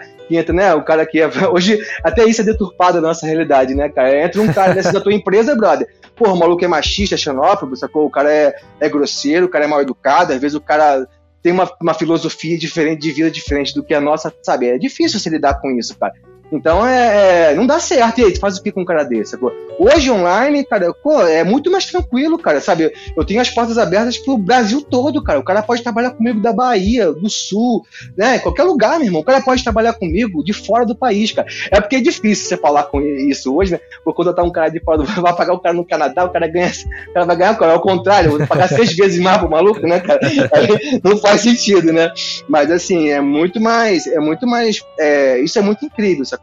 E também outra coisa que eu achei muito legal é, é possibilitar pessoas que não tinham condições antes, pô, por exemplo, às vezes o cara não tem condição de morar mora num lugar difícil acesso, sacou? O cara é difícil de sair de casa para estar tá trabalhando no centro. Isso que a gente falou no começo, né? Pô, quem mora na Zona Oeste, mesmo aqui hoje, no Rio, quem mora, pô, é longe pra caramba, cara. O cara perde 4, 5 horas de, de, da vida dele no transporte, sacou, cara? Então é muito sacrificante para algumas pessoas. Eu confio, eu, eu acredito muito que no futuro a gente vai ter uma estrutura. Eu falo por mim, né? Não posso falar. É, isso aí é minha, minha, minha cabeça, assim, né? Não tem nenhum estudo sobre isso. Eu acho que isso vai ser muito no futuro, a gente vai ver como é que vai ser. Mas eu acredito muito numa estrutura híbrida, né, cara? Onde algumas pessoas vão trabalhar física e outras vão trabalhar de maneira online. Agora, com relação a essa questão que você falou de prospecção, né, de visita em cliente, esse tipo de coisa, é, hoje já mudou, né? Hoje já não é mais como era antes. Já a gente hoje tem toda uma, uma, uma forma de prospectar que, que já é diferente do que era no passado. Eu acho que até porque é, nivelou as pessoas, né? Você não tem mais aquela necessidade de ter aquela abertura, de ter que marcar reunião, não sei o que e tal. Então, assim, hoje a gente tem essa, essa, essa questão de levar muito mais a sério a parte de mídias sociais, né, cara? A gente já levava, a gente já levava a sério isso antes, óbvio mas hoje muito mais, sabe? Então a gente tem um trabalho realmente, é um trabalho, né, de, de, de, de, de, manutenção, de, sabe, de entender métrica, como é que funciona Instagram, como é que funciona Behance, é, LinkedIn, esse tipo de coisa. E também outros tipos de prospecção do tipo, por exemplo, é, newsletter, né? É umas, umas paradas fundamentais, né? Hoje fundamental a newsletter. É, então, é, outras coisas também, tipo você montar, sabe, pequenos joguinhos, tipo, sabe, pegar os teus três, quatro trabalhos. Não é para encher o saco do cara também, trabalho pra caramba, não. É dois trabalhinhos, três. Aí você, assim, sabe assim, olha, é o que você falou, a gente tem, a gente, a gente atende hoje o Brasil todo, né, cara? A gente atende as maiores agências de São Paulo, Brasil, né? O Rio também, mas o Rio tá bem menorzinho comparado com São Paulo, né? Uhum. A gente atende todo mundo, né, cara? Então, assim, é você ter, pode, todas essas, essas, essas agências que tem aqui, beleza. Quantos Quais são as cabeças, sacou? Quem são as pessoas que são para mim realmente importantes? Então, de tanto em tanto tempo, cara, você tem que manter essa frequência, né? aquela parada de frequência, né, cara? Você tem que estar frequente na cabeça do cara, fresco na cabeça dele, né? Então eu pego, assim, dois, três trabalhos, aí muito pessoalmente, não é uma coisa de maneira, não é newsletter, é uma coisa muito pessoal, sacou? Fala, fala fulano, e aí, como é que tá aí? Aí tu já né? Pô, olha só, eu fiz esses três trabalhinhos aqui, ó, pô, manda pro cara. E aí começa, né, cara? E você divide com a tua equipe, o cara vai dividindo com a galera dele, sacou? E aí, quer dizer, isso aí eu acho que também não muda, cara. Essa, essa forma de trabalhar, de manter os clientes, sabe? De se manter próximo das pessoas, ser lembrado, né, cara? Eu acho que isso muda. E depois, quando voltar a parte física, cara, aí é visitar mesmo, né? Porque aí vai todo mundo querer visitar e é isso aí. E aí vai querer todo acho... mundo fazer um churrasco dentro do estúdio. Pô, isso aí, cara, eu, eu, sem sacanagem, eu acho que de todas as conversas que a gente tem no Discord, acho que Todo dia a gente fala isso, todo dia. A gente fala, caraca, quando essa porra acabar, a gente vai fazer um churrasco, a gente vai fazer uma festa e vamos ficar três dias acampados num lugar. A gente alugava uns sítios antigamente, né, cara? Pô, a gente tem várias, a gente tem várias histórias, assim, de maneira da galera junto. Tem, sabe, tem um, um, amigão nosso, Sereio, né, cara, que tem um sítio legal pra caramba. Então a gente ia pra casa do cara, ia aí com inteira aí, todo mundo do, ah, caramba. Então todo dia de manhã, a primeira coisa, cara, quando isso acabar, gente, a gente vai fazer um churrasco, a gente é. vai fazer a classe cervejada, eu... nossa. É você, falou, você falou aí do YouTube que no YouTube, eu e aprendi tudo no YouTube, né? Eu aprendi no YouTube como fazer churrasco. Eu comprei uma churrasqueira. Aí eu tava aqui no podcast com o Fesk, eu falei, Fesk, cara, ele é do Rio também. Eu falei, Fesk, você vai vir no churrasco aqui em casa que agora eu aprendi churrasco. Pô, aprendi a fazer churrasco. Pô, aí me convida, eu achei que tu ia falar churrasco de airfryer, alguma coisa assim, sacou? Ah, churrasqueira aqui é raiz, boa pra caramba. Caraca, que legal, cara. A minha casa hoje, eu morava numa casa. Agora tá convidado, agora vem. ah, eu vou, é, é Zona Oeste também, né, cara? Aí tô, é. tô, tô daí, cara. Você, você falou de que você tá contratando gente até de outros lugares. Eu queria saber como você está realizando essas contratações de pessoas de outros lugares. Que antigamente o cara ia no estúdio, ficava lá, você conhecia, via aquela. Uhum. via o portfólio. É, é, é. Tem até portfólio físico, tem gente que tinha portfólio físico ainda, né? Então. Como é que você está fazendo hoje em dia? É, hoje em dia é muito boca a boca, né, cara? 90% das pessoas. É isso que eu acho que é muito. É muito importante as pessoas pensarem. Ah, sabe, a atitude que elas têm no trabalho, a atitude que elas têm com as outras pessoas que trabalham com você. Porque pode acreditar, a primeira coisa que eu faço é perguntar para alguém que trabalhou com esse cara como é trabalhar com ele. Sabe? Pô, esse cara é legal? Ele não é? Manda bem, ele vacila de prazo, ele é responsável, ele não é responsável. E claro, portfólio, né? Que, na verdade, começa pelo portfólio, né? O cara tendo um portfólio bacana, eu já fico ligado né, sempre nas redes, né, cara? O nosso grupo lá na rádio, aquilo ali é um celeiro, né, cara? Meu Deus uhum, do céu, cara. Sim, do sim. nada surgiram ali uns monstros, cara, que vou te falar, cara. Gente que eu nunca tinha ouvido falar na vida. E do nada, né, cara? Eu falei, caramba, cara, quanto cara bom que tem aqui. E, né, quantos profissionais, assim, que eu fico assim, pô. Então aquilo ali abriu muita, muita porta, sabe? E. Sim, sim. E... Tem muita gente que eu conheço, que eu conheci, que não trabalhava na área. Que tá trabalhando por causa de lá, né? Pô, cara, é. eu conheço. É muito disso, cara, sabe? Eu fiquei, eu fiquei impressionado mesmo. É, eu te falo que eu não. Ah, rapaz, eu fiquei com vergonha. Eu não conhecia o Marcelo Vaz, cara. Um maluco que é o, trabalha comigo. Eu já fiz um trabalho. A gente fez algum. Uma, umas, orçamentos diversos. acabou de fazer um trabalho há pouco tempo de uma moeda que ficou linda. Pô, o maluco arrebenta, né? Eu não conhecia o cara. Nunca, eu nunca conversei com o cara na minha vida. Eu fui conversar com ele depois que comecei a ver os trabalhos deles na rádio. Naquele nosso grupo lá, né? Da, na, na rádio. Falei, cara, pô, um exemplo, né? Bobo, mas é dentre todos os outros caras incríveis que tem lá, cara, sabe? Então, assim, por é um bom exemplo. Aí ele bem, Behance, Artstation, né, cara? A forma que a pessoa se vende. Eu acho que é muito importante a pessoa se vender. Eu faço um primeiro contato, né? E aí a gente começa a fazer, passa um freela, passa outro, aí depois o cara já começa a entrar na equipe e pronto, o cara já ficou, já, já, já faz parte do nosso, do nosso time, né, cara? É mais ou menos por aí, sabe? Isso facilitou bastante, acho que o nível de contratação, porque antigamente é, eu, eu, eu, eu, posso falar eu posso falar do Rio porque eu sou carioca, eu, mas é difícil falar chegar para uma pessoa que não tá morando aqui, vem morar no Rio, cara. O cara não vem, sacou? Ele não quer vir pro Rio nem não quer vir, cara. Tem oito governador preso, não sei porquê, né, cara? Então, tipo, cara? Não é de bobeira, né, cara? Então o cara não quer vir pra cá de jeito nenhum, cara, entendeu? Um pouco, tipo, convencer um cara a sair de um, sei lá, de um outro, de um outro estado, que ele tá morando num lugar que ele paga menos. Pô, tu vai morar no Rio é caríssimo, né? Vai morar aqui, tu vai morar aqui. É, ninguém quer morar no Rio em Campo Grande, cara. Ninguém quer morar em Bangu, Realengo. Ninguém. O cara quer morar aqui, né? O cara quer morar na Zona Sul, Flamengo, Botafogo. Aí tu vai ver o aluguel de um lugar desse, cá, centro, caríssimo. Aí você convencer um cara desse a vir pra cá é dificílimo. Agora, é. hoje, pô, o cara fica lá no lugar dele, pô. Tem toda a estrutura dele que tá lá já, sacou? Não precisa vir pra cá, não, cara. O contrato e trabalha com a gente, faz os trabalhos de maneiras que a gente faz, sabe?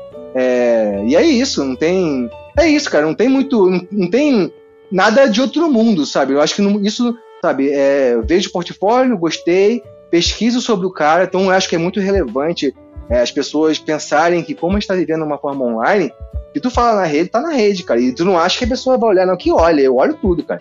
Eu olho todos os canais que o cara disponibiliza e pergunto para todos os meus amigos que trabalharam com esse cara como quer trabalhar com ele. Aí começa o papo e aí, pô, tem sido muito é, bom, cara. É, uma, coisa, uma coisa que acontece muito é que. Eu, eu por exemplo, quando chamo alguém para comprar podcast, eu olho tudo. Fica uma semana Pois é, olhando cara. tudo, pesquisando a vida do cara. Então, cara, É. se postou uma besteira online, a besteira a gente É. até entende, né? Agora, como você falou, tem gente que é machista, tem gente que é homofóbico, que não dá pra É. gente. Tem umas posturas que não dá pra você aturar, né? Que vai contra a tua índole, né, cara? Que te machuca, né, cara? É Uma coisa. Isso. Tem coisas que você fala assim, ah, o cara, pô, não é que o cara tem que pensar igual você, não, pelo amor de que Não, merda não, que seria sim, a vida, sim, né? sim, Dessa é. forma, né? né? Que seria horrível, né, cara?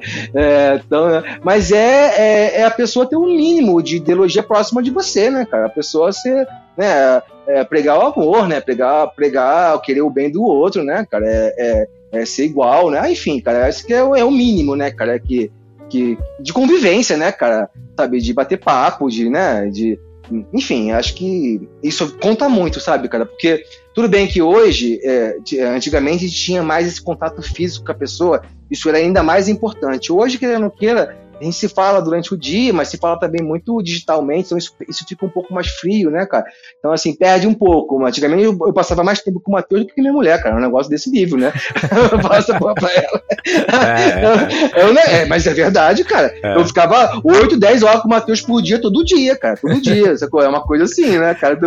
Então é, é, é, O cara tem que estar bem comigo, né, cara? Saía do trabalho ainda ficava no WhatsApp depois falando Não, de ainda trabalho. ficava né? tomando cerveja, cara. Gente, a gente- fe- fe- ó, descia da ícone, pá, vamos pro bar. Do, do- né? Então, assim, era, era coisa desse nível, sacou? Mas hoje em dia, cara, tudo bem, é de forma digital, né, cara? Então, mas mesmo assim, cara, você ter pessoas que você se identifica trabalhando é essencial, né, cara? É essencial. E também, cara, é porque é, eu tenho vontade de voltar a ter algo físico. Eu sinto muita falta, cara.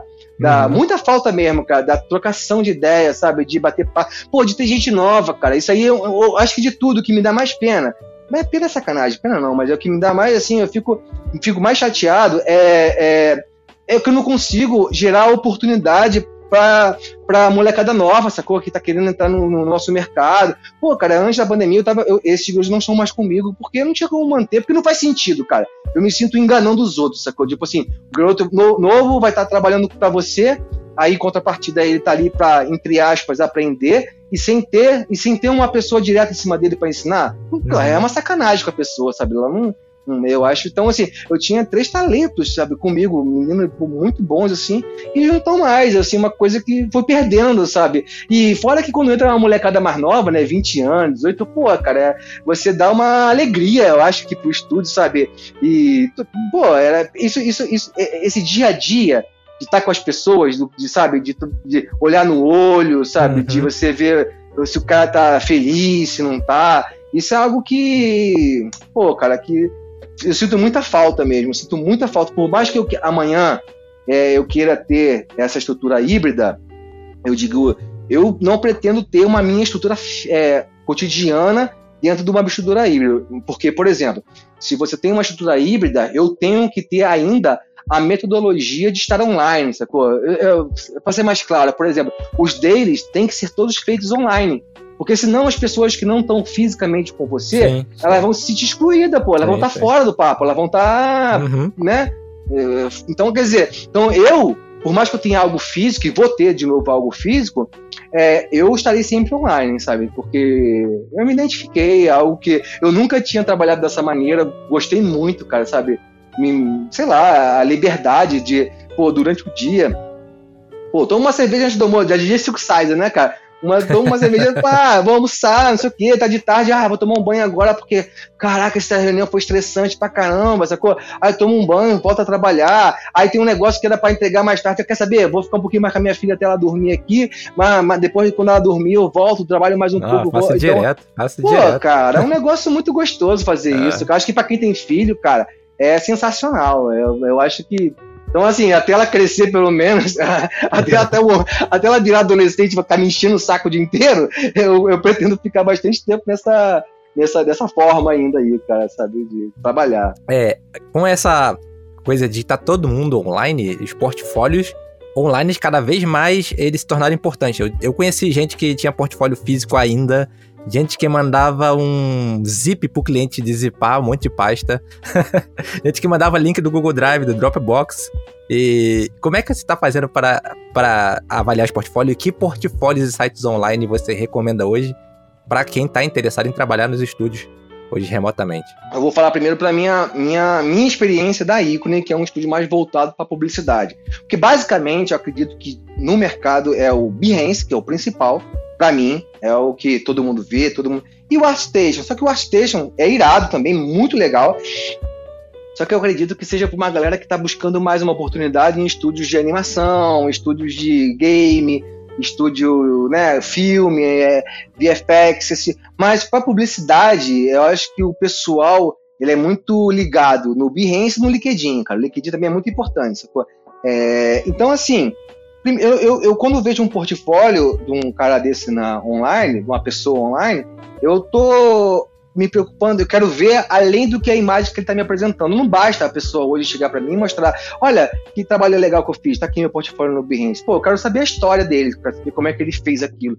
Eu quero ver o breaking down, eu quero ver, sabe, eu quero que ele me conte, olha só, pensei nisso aqui, é o storytelling mesmo, pensei nisso aqui, essa cena vai ter isso, vai ter aquilo ali, aí fiz um rascunho, aí depois desse rascunho eu comecei a modelar, aí depois desse modelo eu fiz não sei o que, aí eu, pô, testei a cor aqui, aí o color grading desse, desse, desse não foi legal, legal, aí eu cheguei nesse resultado e pá, a imagem tá aqui, aí o cara vai, bota, aí o cara vai, aí bota um videozinho dele montando a parada. Cara, isso é isso que vai vender. Sabe? É isso que vai mesmo na época física, cara. Eu também achava que as pessoas também estavam perdendo. Pô, quando eu fui no, no na Raid, o último, o, o, conference, eu fui ajudar os garotos a fazer portfólio review, né, cara? Eu tive, eu tomei um susto, cara, vou te falar a real. Tomei um susto com como é que as pessoas estavam apresentando o trabalho, brother. Eu, pô, quantidade de maluco que chegou para mim com um portfólio de tipo álbum de casamento, sabe o que é isso? Um álbum grandão assim, com aquelas folhas duras. Eu falei, cara, tu tá. É um livro essa porra? Tu vai. Pra que, que serve, sabe? Não faz sentido, cara. Pô, é um laptopzinho, uma apresentação em PDF. Acabou, cara. Não tem mistério, meu irmão. Não, não tem que, sabe, pelo em ovo, não, cara. É você chegar, fazer uma boa apresentação no teu laptop. Claro, o laptop não é bacana, o laptop não é legal. Tudo bem, mas tem que ter alguma coisa pra você apresentar, um iPad, sabe? Não pode ser. Pô, tem uma galera também que apresenta um no telefone, aí também é caído, sabe? Tem que ter um mínimo ali de uma apresentaçãozinha.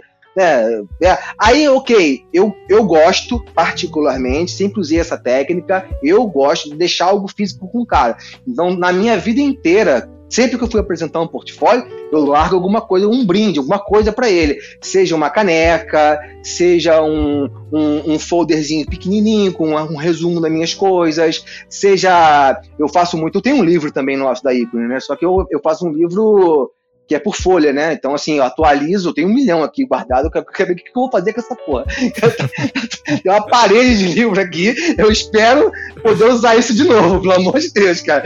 Então a gente vai alimentando isso aí, eu, depois que eu faço a apresentação, eu deixo algo físico para lembrar de mim no futuro. Mas nunca deixar uma coisa, sabe, mostrar uma coisa enorme, grande, sabe? Então, é, começa por aí. Outras coisas que eu acho que nessa época de pandemia, muita gente está começando na área e está fazendo muito curso. Vamos pegar exemplos. Eu estou te falando também a minha experiência, a minha, o meu ponto de vista, que pode ser totalmente diferente de outros caras, cara. Mas, por exemplo, é, vamos pegar a gente como exemplo né, da Anhai, da, do nosso grupo lá e tal. É, uma galera faz os mesmos cursos, né, cara?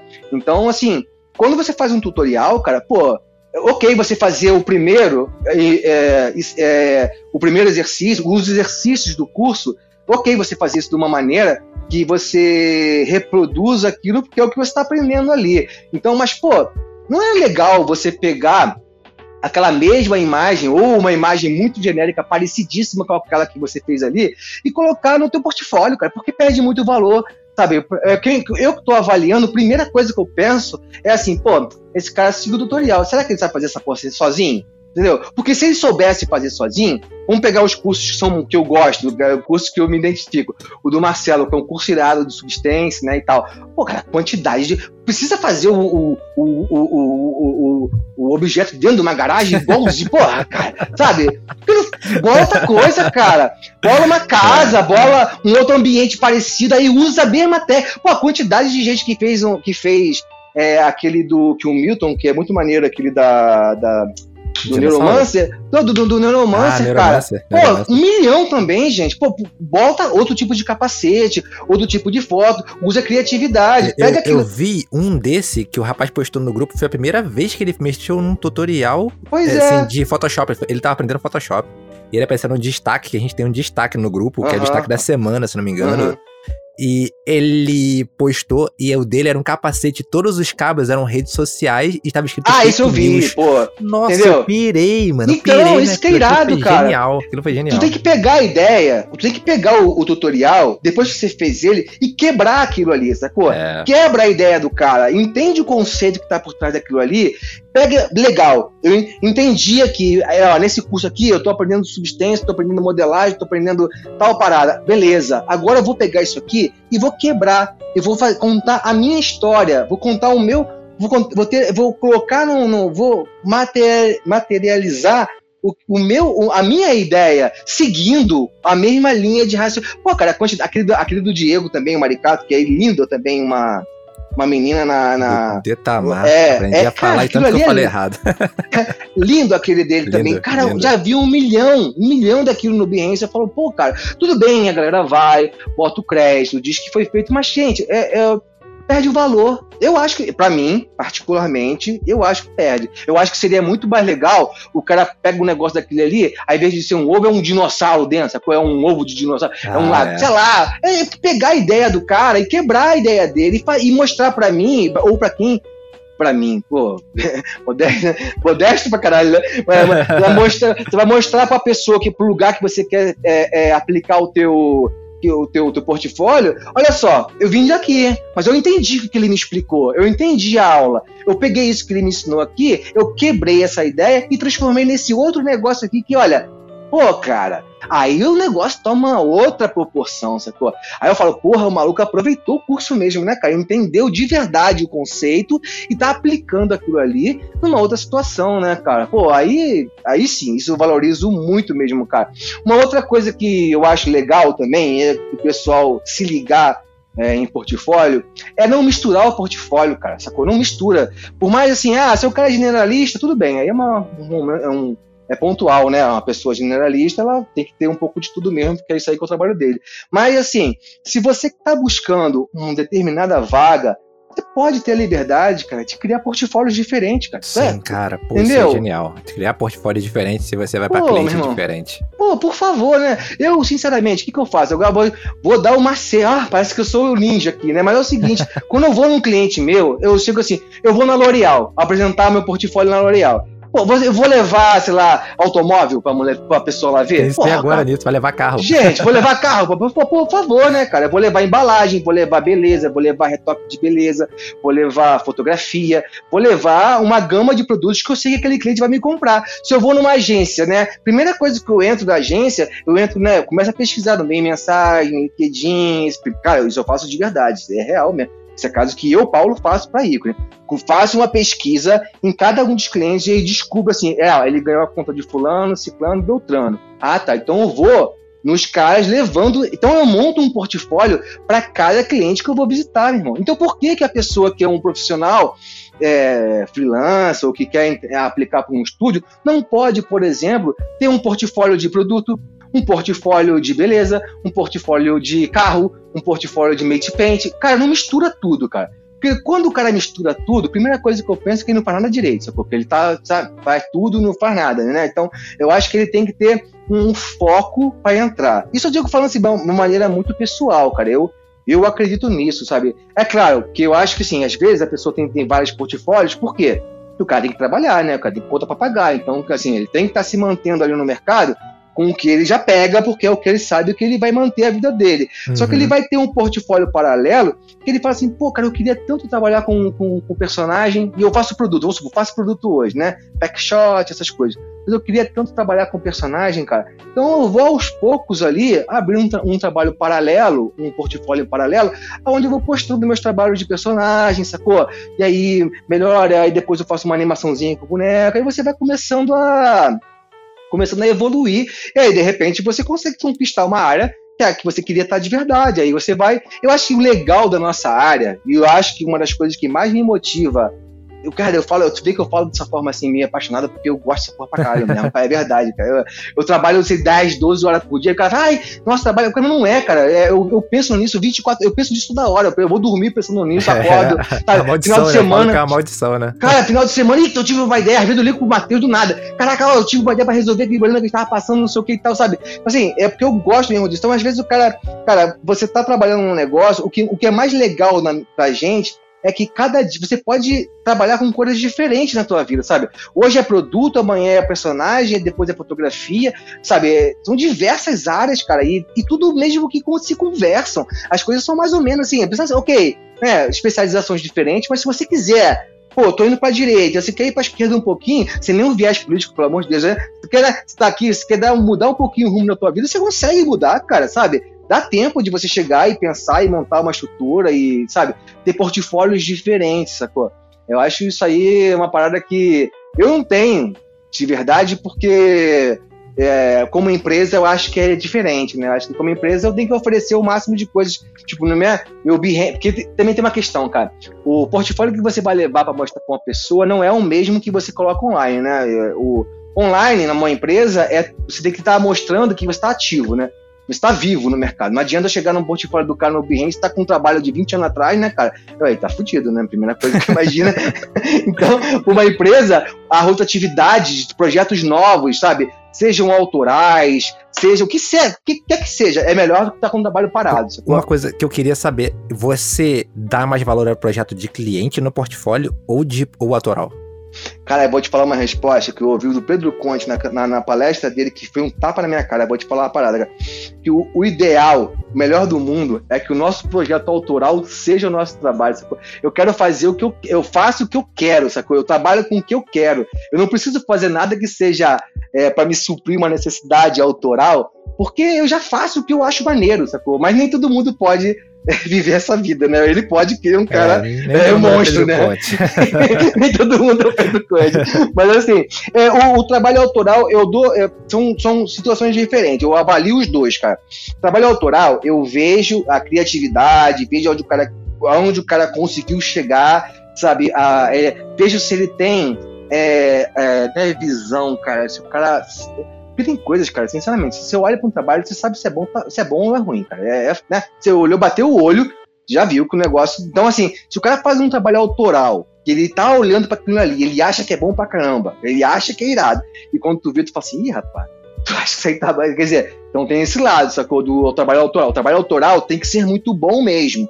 É, já o trabalho numa, numa, numa empresa me, já me passa uma outra mensagem. Me passa assim: que o cara tem experiência de trabalhar em conjunto, sacou? Uhum. Ah, o cara já é vive, o cara já passou por aqui, o cara já passou por ali, o cara fez trabalhos. Então, o cara entrou num, num, fluxo né, da empresa, o cara tem, né, soube trabalhar em, em, em, parceria com outros caras, trabalhou bem, aí já me faz também ter aquela possibilidade de ligar para os caras que trabalharam com ele para saber se o cara, como é que é o cara trabalhando, como é que ele, se ele é, né, esse tipo de coisa. Então, acho que os dois são importantes. As pessoas têm que é, tá, tem que estar tá sempre com esse, andando com as duas coisas em paralelo. O trabalho autoral é super importante, até, cara, para você poder propor coisas novas, né? Porque senão você fica muito tempo num lugar só. Por exemplo, tá num lugar e aí o lugar é muito legal de trabalhar, não sei o que e tal, mas o cara só faz tra é, é, trabalho de veterinária. Só faz. O cara tem um clientão que é irado, cara. Tu ganha uma grana, faz. Aí você vai encher o teu portfólio do trabalho do lugar de remédio, sacou? Por exemplo, uhum. sacou? Então, isso aí às vezes não é muito legal, sabe? Então você precisa tá produzindo coisa para fora, coisa da tua cabeça, assim, mostrar criativo, porque para você ter essa amplitude do teu portfólio, sacou? Mas é, é isso, resumindo é isso. Eu acho que os dois são muito importantes, sabe? São mensagens diferentes, porém, pô, eu faço trabalho autoral direto, cara. É uma, é uma das coisas que, vou te falar assim, como a gente gosta mesmo de fazer isso, a gente não tá fazendo. Então, tipo assim, quando deu um intervalo de um trabalho e outro, porra, a primeira coisa que a gente faz é retomar um trabalho que a gente estava fazendo nosso, que é a coisa mais gostosa que pode fazer, cara. É onde a gente pira mesmo, sacou? E, tipo assim, eu tava fazendo um trabalho que era. tô fazendo ainda, que é um projeto que vai sair. Não vou nem dar spoiler, não, senão vai, para não ficar dando spoiler dessa parada, mas assim, é um trabalho que tinha uma personagem linda, cara. Tava maneiro, estava andando. Cara, já, vou te falar, tava 90% de fechar, mas eu tinha um negócio, cara. O cara eu não gostava da cara da. Não gostava da cara da, da, da personagem, da, da, menina, cara. Eu não, era uma coisa meio pessoal, cara. Eu não gostava de jeito nenhum. Eu falava, quer saber? Cheguei pro Matheus e falei, Matheus, vou fazer o seguinte, cara. Eu vou, vou refazer. Foda-se, foda-se, vamos refazer essa porra, não tô gostando.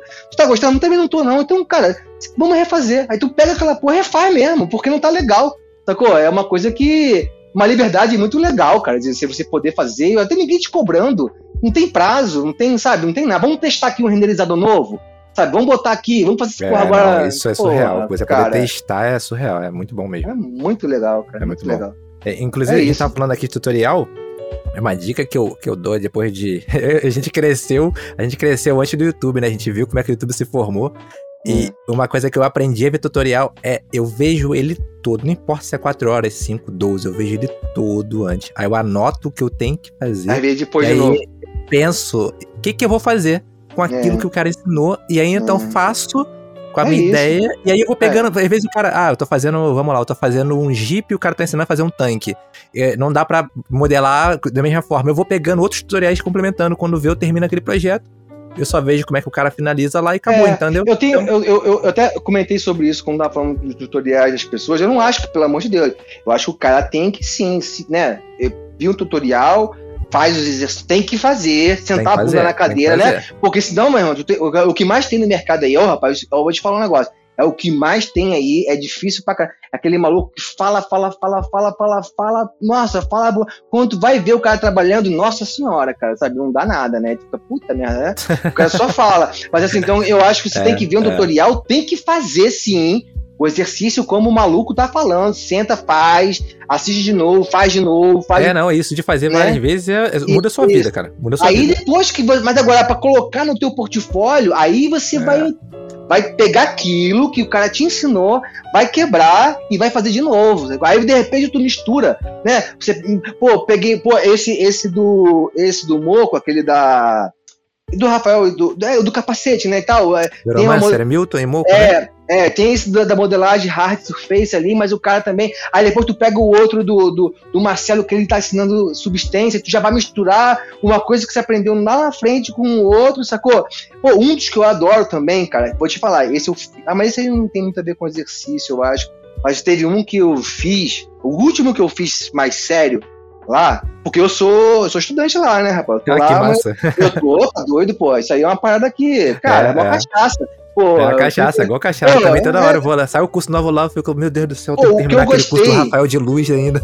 É, isso eu não peguei, é, eu tô esse querendo. É, esse é absurdo, esse é absurdo, nossa, é, esse é absurdo. O que eu mais gostei, que me quebrou mesmo aí, cara, porque eu tô nessa porra. Quando tu tá muito tempo no mercado, cara, eu, tu tende a criar falsas como é que é?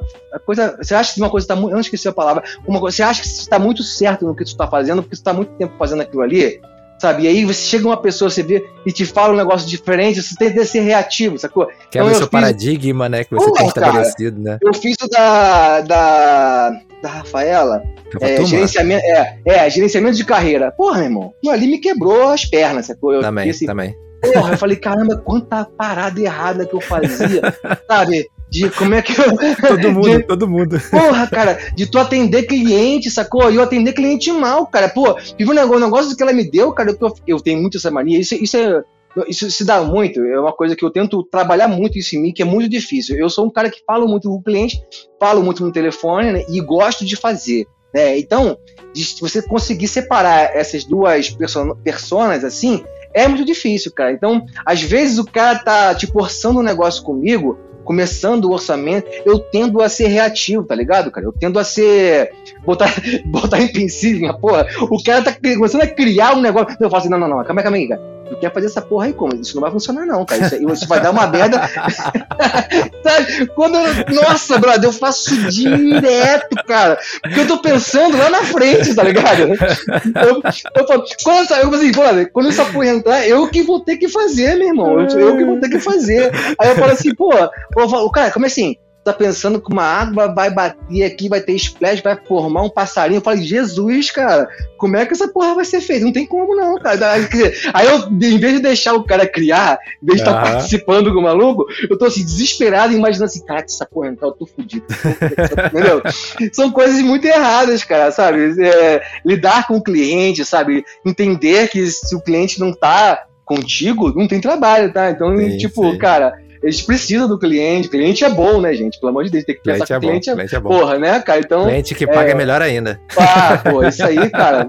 Ah, isso aí eu vou te falar. Eu vou te falar que eu nunca. Olha, 16 anos disso, ô, ô, Júlio, eu nunca passei por isso, cara. Isso é uma parada. Juro pra você, não é caô. Nada disso. Caramba, cara. nunca passou por nunca isso? Nunca passei, nunca passei. Porque é o seguinte, cara, quando você se porta como frila, como você é uma pessoa física, é difícil de trabalhar, sim. O mercado é muito cruel, cara. Uhum. Eu tenho um trabalho aqui que eu faço, cara, que o cara já chega para mim e fala: 180 dias para pagar. 180 dias para eu emitir uma nota depois da PO liberada. Para PO liberar é quase um mês. Entendeu? Então, uhum. mas aí eu já sei que essa porra vai ser assim. Sacou? Uhum. Eu já sei. Agora você imagina pra uma pessoa física. O cara vai ficar meio ano para receber um trabalho que ele fez. Sim, entendeu? Sim. Aí o cara começa a pirar numa de ficar ligando pro art buyer, ficar ligando pro, pro cliente, como se o cliente. Aí o cara tem que entender um pouco da estrutura de uma agência, né? Como se o art como se a pessoa que te passou o trabalho ela tivesse algum controle sobre o pagamento que o cliente vai fazer.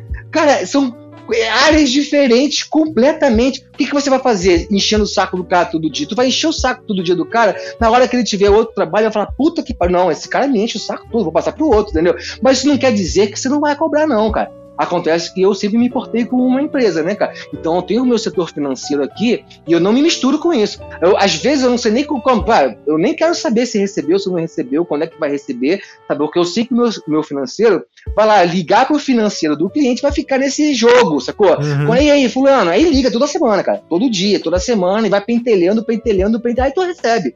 Mas, assim, a pessoa tem que entender que são que, que, que tem que se colocar, tem que ter. Eu acho que as pessoas têm que ter um pouco mais de empatia de como é estar tá na agência. Acho que é por, acho que é por falta de cultura uhum. mesmo de não estar tá muito tempo assim no mercado. É, às vezes a pessoa não tem essa cultura de entender o que, que o diretor de arte faz, o que, que o diretor sim, de criação sim, faz, sim. o que, que é o art buyer, né, cara? Quem é o chefe do. O que, que é um RTVC? Quem são as pessoas? Quem são os nomes ali dentro? Que cada, qual a função de cada um?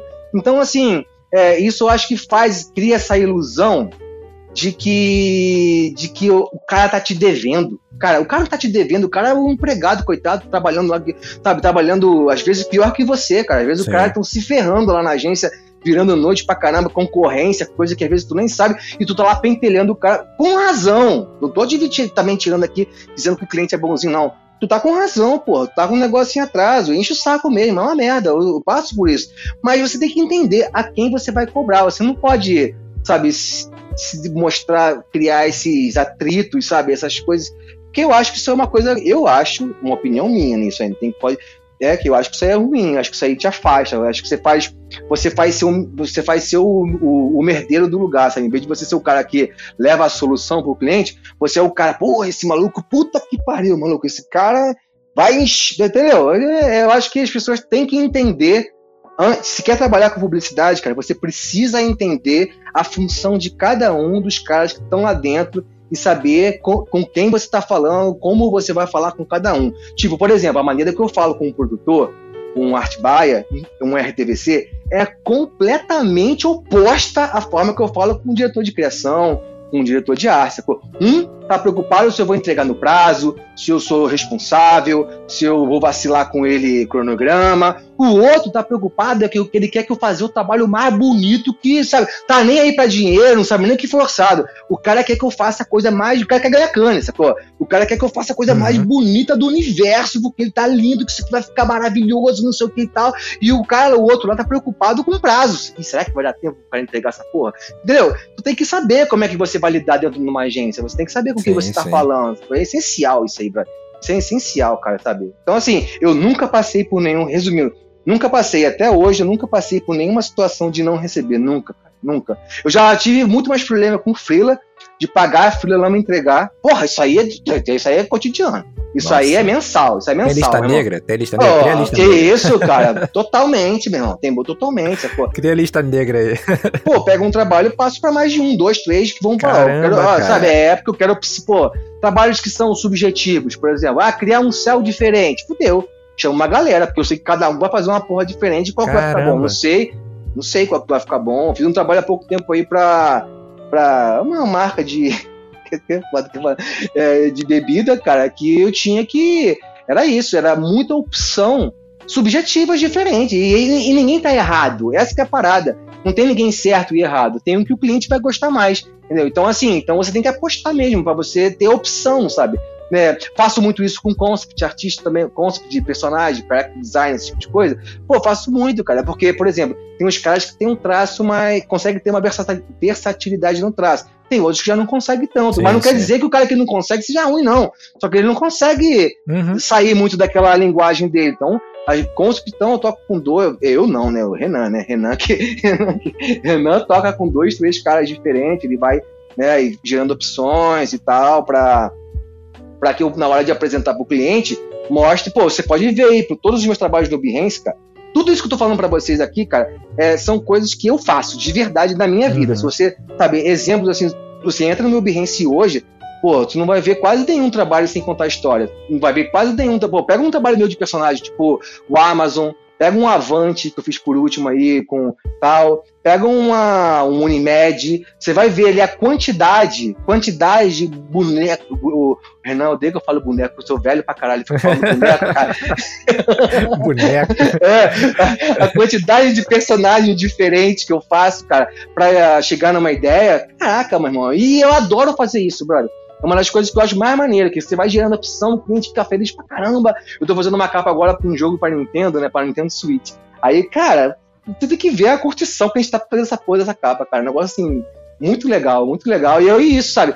Propor uma coisa e propõe outra, e vai por um caminho, depois vira. Pô, cara, é muito legal. Eu me amarro, cara, me amarro mesmo. Pode, pode falar isso? Não tem problema não? Não tem nem ideia não? não? Pode deixar, não, pode deixar é, é, Não, é, é, não, não falei qual é o jogo, acho que ah, não tem tá, problema então não. tô fazendo pra eles, não, mas é, é, é, acho que não tem problema não, pode deixar isso aí. É. Eu, eu, quando tô trabalhando, eu trabalho com game, né? Então, eu quando tô trabalhando, a pergunta assim, tá trabalhando em quê, Júlio? Ah, tô, tô de férias, cara, tô trabalhando não. o NDA, o NDA é coisa absurda, é americano, eu só trabalho com empresa de fora e eu fico. Pô, esse, esse pra Londres. Esse, esse é pra, pô, imagina, é. cara. Isso é, isso é, é, é horrível estar tá vivendo aqui hoje. Acho que a gente tá vivendo o pior momento que a gente poderia estar tá vivendo. Na, eu nunca vivi um, lugar, um momento tão ruim, cara. Eu acho que eu nunca imaginei estar tá tão sem esperança, assim, sabe? É, é triste que a gente tá tendo essa conversa tão sim, legal, mas sim. é isso aí, é paira essa, essa névoa, essa essa coisa horrível pra cima da gente, né? Mas por outro lado, cara, a única coisa que eu consigo ver assim, pô, tô fazendo a parada em Libra, cara. Então, sete vezes, cara, sei lá. Oh, ah, que maravilha. Não sei nem ah, quanto tá valendo essa porra, entendeu? Ah, 50 bilhões seja... de reais agora. então, quer dizer, por mais que o trabalho pra eles não seja nada, lá pra fora, né? Porque, bom, pra gente vale pra caralho, meu irmão, tá louco? Sete vezes. Né? O dólar tá 5, 6 reais, cara. Então, assim, é. É, é, essa, essa história de falar assim, é, o mercado, cara, tá realmente. Isso que eu falei contigo em off também, mano, não tem problema nenhum falar, né, né, né. Enfim, tá muito aquecido, cara. O mercado tá muito aquecido, cara. Tá muito aquecido, tá? Eu nunca trabalhei tanto, sabe, de, de ter tanta oportunidade, de trabalhos diferentes, trabalho bom, cara. Não é trabalho ruim, não é, não é, é, tá cheio de coisa aqui, não, cara. É trabalho bom. Eu tô fazendo coisas assim que eu não fazia antes, sabe? É, e, e, e tô empolgado com isso, sabe? E vivendo, e vivendo essa realidade paralela que é horrível, né? O nosso dia a é, dia, é, né? Trancado dentro de casa, não posso fazer nada. Pô, né? Horrível viver assim. Mas, por outro lado, o mercado tá muito aquecido, brother. Você vê aí, eu, cara, eu, eu não fico, eu não costumo ficar abrindo muita vaga, botando vaga em anúncio. Porque quando coloca, cara, eu sinceramente eu sou um pouco preguiçoso com isso, cara. Nossa, tem que... chove, Porra, é muita nada a ver. gente, cara. Não, mas eu acho legal porque tem muita gente que vem sem ler a vaga. Pô, meu irmão, tá de brincadeira, cara. Você abre, pra, você abre agora uma vaga para artistas de 3D, e o que vai vir de gente que faz storyboard, faz porra, concept, cara, faz qualquer porra. outra coisa que não faz 3D, vai é. ser absurdo. Então, às vezes, eu tô com. Ó, pô, eu vejo, eu tô sempre. Cara, eu acabei de pegar dois caras novos. Nossa, coisa horrível, né? Acabei de contratar. Acabei de contratar dois malucos agora. É, o Gilberto e, e, o Alexandre, cara. Dois caras sensacionais, cara. Que do nada, sabe? Eu fui, porque eu, como eu te falei, eu tenho uma equipe contida, então eu vou pontualmente aqui, vou chamando os caras. Uhum. Mas se você for ver no mercado, pô, Light Farming tá de sacanagem. Os caras abrem vaga toda semana, né? O maluco tão de brincadeira com a minha cara. Eu falei, gente, não cabe mais ali dentro. Enquanto a gente quantidade. fala aqui, acaba, acabamos de sair uma vaga agora. Enquanto a gente tá pô, conversando cara, aqui. Eu, tava, eu, eu troquei uma ideia. Esse foi, é, a gente gravar esse podcast foi mó mó desculpa por eu ficar ligando para as pessoas, porque eu não ligava mó tempão, né? Aí ontem, ontem, ontem, fiquei trocando mó ideia com o Cássio, né, cara? Mó tempão, cara. Eu fiquei, porra, eu fiquei esse cara, tô culpando tô ocupando o tempo do maluco aqui, mó tempo, fiquei com esse peso da consciência. Mas trocando uma ideia com ele, porra, porrada de vaga aberta também. Te vê assim, cara. Aí você vê, aí você fala assim, pô, mas, cara, ah, tem mercado para todo mundo, não sei o que e tal. Aí eu, eu, eu tenho minha ponderação, tudo bem, vou te falar de novo, meu, minha opinião mesmo. Eu também acho. Tem muita vaga aberta, tem muita vaga aberta. Mas, é vírgula, né? Para quem é bom, entendeu, cara? Sabe? É, que às vezes você vê muita gente que tá perdido nessa parada achando que por ter muita vaga todo mundo vai conseguir, e não é assim não, cara. Você tem que entender que, é, apesar de a gente estar tá vivendo esse mercado, é um mercado mega capitalista, né, cara? E nisso é, não é uma corrida aí que vale participar, não, cara. Só vale quem ganhar, sacou? É, o mercado é, é muito competitivo, cara. Então, quando você for aplicar para uma vaga, tem que saber que tu vai estar. Tá não importa a história que você vem, da onde tu veio, que tu passou, não sei o quê, que tu é lá, lá, lá. É aí que eu vim de Campo Grande, que são duas horas para chegar. Cara, o cara tá nem aí pra você, ele quer saber do teu portfólio. Teu uhum. portfólio é bom ou ele é ruim? Ah, ele é bom. Então tu vai entrar nessa vaga aqui, entendeu? Então, assim, por isso que é, eu acho que as pessoas têm que ter essa consciência, e para isso, para isso, cara, eu acho que o mais importante são os contextos, sacou? Eu não sei se as pessoas dão o valor necessário pro contest, um contest, cara. Porque é no contest que você é realmente testado, que você tem prazo, que você pode fazer as coisas, é, mostrar o quanto tu é bom, sacou? Que você vai se colocar à prova, pô, que você vai, que você, hoje em dia então, com esses contests nossos lá, cara, que é muito legal que você tem no fórum, aí você pode ir postando como é que você tá começando e qual é o caminho que você seguiu e sei o que, você vê, caramba, o cara chegou, nossa, que história maneira que o cara fez, o cara, e no final ele virou tal parada, porra, cara. Então, quer dizer, se, aí você começa a ser testado no conta. Se você fica lá, cara, o último do último, do último, do último, e tu tá estudando que nem um desgraçado e continua, aí, meu irmão, sei lá, cara, eu acho que. Você nem ganhar, cara. Você é, nem ganhar. É. Não, que ganhar nada. Eu tô nem falando de ganhar, não. É. Que ganhar, tu vai ficar disputando com esses caras aí, tipo uma, o Marcelo que ganha tudo, né, cara? Esse cara. E tem outro garoto também. Pô, me deu um branco agora no nome do cara. Tem até uma, ele tá com um curso agora. É Júlio? Acho que é Júlio também. Jânio. Jânio. Jânio, Jânio. Ganha tudo também. Outro cara. É. Então, quer dizer, tá disputando com essas cabeças aí que os malucos são punk, né, cara? Então não você, não você precisa ganhar, cara. Você precisa ver o feedback das pessoas. Sim, sabe, sim. Sabe, ver como é que você tá entrando no mercado, entender que o mercado. Aquilo ali é, é só uma uma, pílulazinha do que tu vai passar quando você entrar, sacou? É, é só um gostinho. Ter prazo, ter metodologia, ter como, sabe, você não vacilar com, com deixar entregar um negócio em formato errado. Cara, a galera entrega em formato errado. Porra, Nossa. que isso, rapaz, sabe? Nossa. Tipo, é o mínimo, cara. Imagina o cara te pede um negócio, é, é vertical, tu entrega horizontal, tá tudo bem? Que tá tudo bem, que tá maluco, porra, sabe? As coisas meio loucas, né, cara? Não dá pra você. Então, assim, Nossa, os formato errado de. Agora que eu entendi, formato de. Formato de. Formato de entregar Meu o arquivo. Deus. É, é, achei que era formato de PSD, não, tipo, não. Não, não. O cara galera entregou... entrega em formato Nossa, errado. Nossa, fez é, um entrega. trabalho todo, meu Deus. É, e aí, tipo, no final não viu. Aí, cara, porra, que isso, brother? É, isso aí, querendo ou não queira, é um teste para você estar tá vivendo a tua vida ali, sacou? Eu acho. Meu acho Deus, eu nunca vi isso agora, eu tô aqui, meu Deus. É, acontece, brother. Acontece a primeira coisa que você pergunta, é retrato é, é, é ou é landscape, né? qual é a é resolução? É, tem coisas, cara, que as pessoas têm que, têm que se ligar que assim como no contest tem regra, no nosso dia a dia de trabalho também tem regra, cara. Então, tipo assim, tem coisas que você. Pulando, ah, o trabalho chegou. E isso não vem do cliente, não, cara. Você tem que perguntar. Porque se você não perguntar, tu vai ter uma surpresa no futuro e vai culpar o cliente, sendo que a culpa é tua. Quem não perguntou foi você. Que é, por exemplo, pô, fulano, tá bom, e qual é a resolução que você quer? Qual a saída que você quer? Sacou? Pô, qual é o tempo de utilização do seu trabalho? Às vezes o cara acha que faz uma ilustração, foda-se. Caralho, não é assim não, meu irmão. Qual é o tempo de utilização desse trabalho? Ah, em qual mídia você vai querer usar isso, sacou? São perguntas essenciais, cara. São coisas que é a base do orçamento. O cara, porra, tu vai fazer um negócio, tu não sabe por quanto tempo vai ser usado, aonde vai ser usado?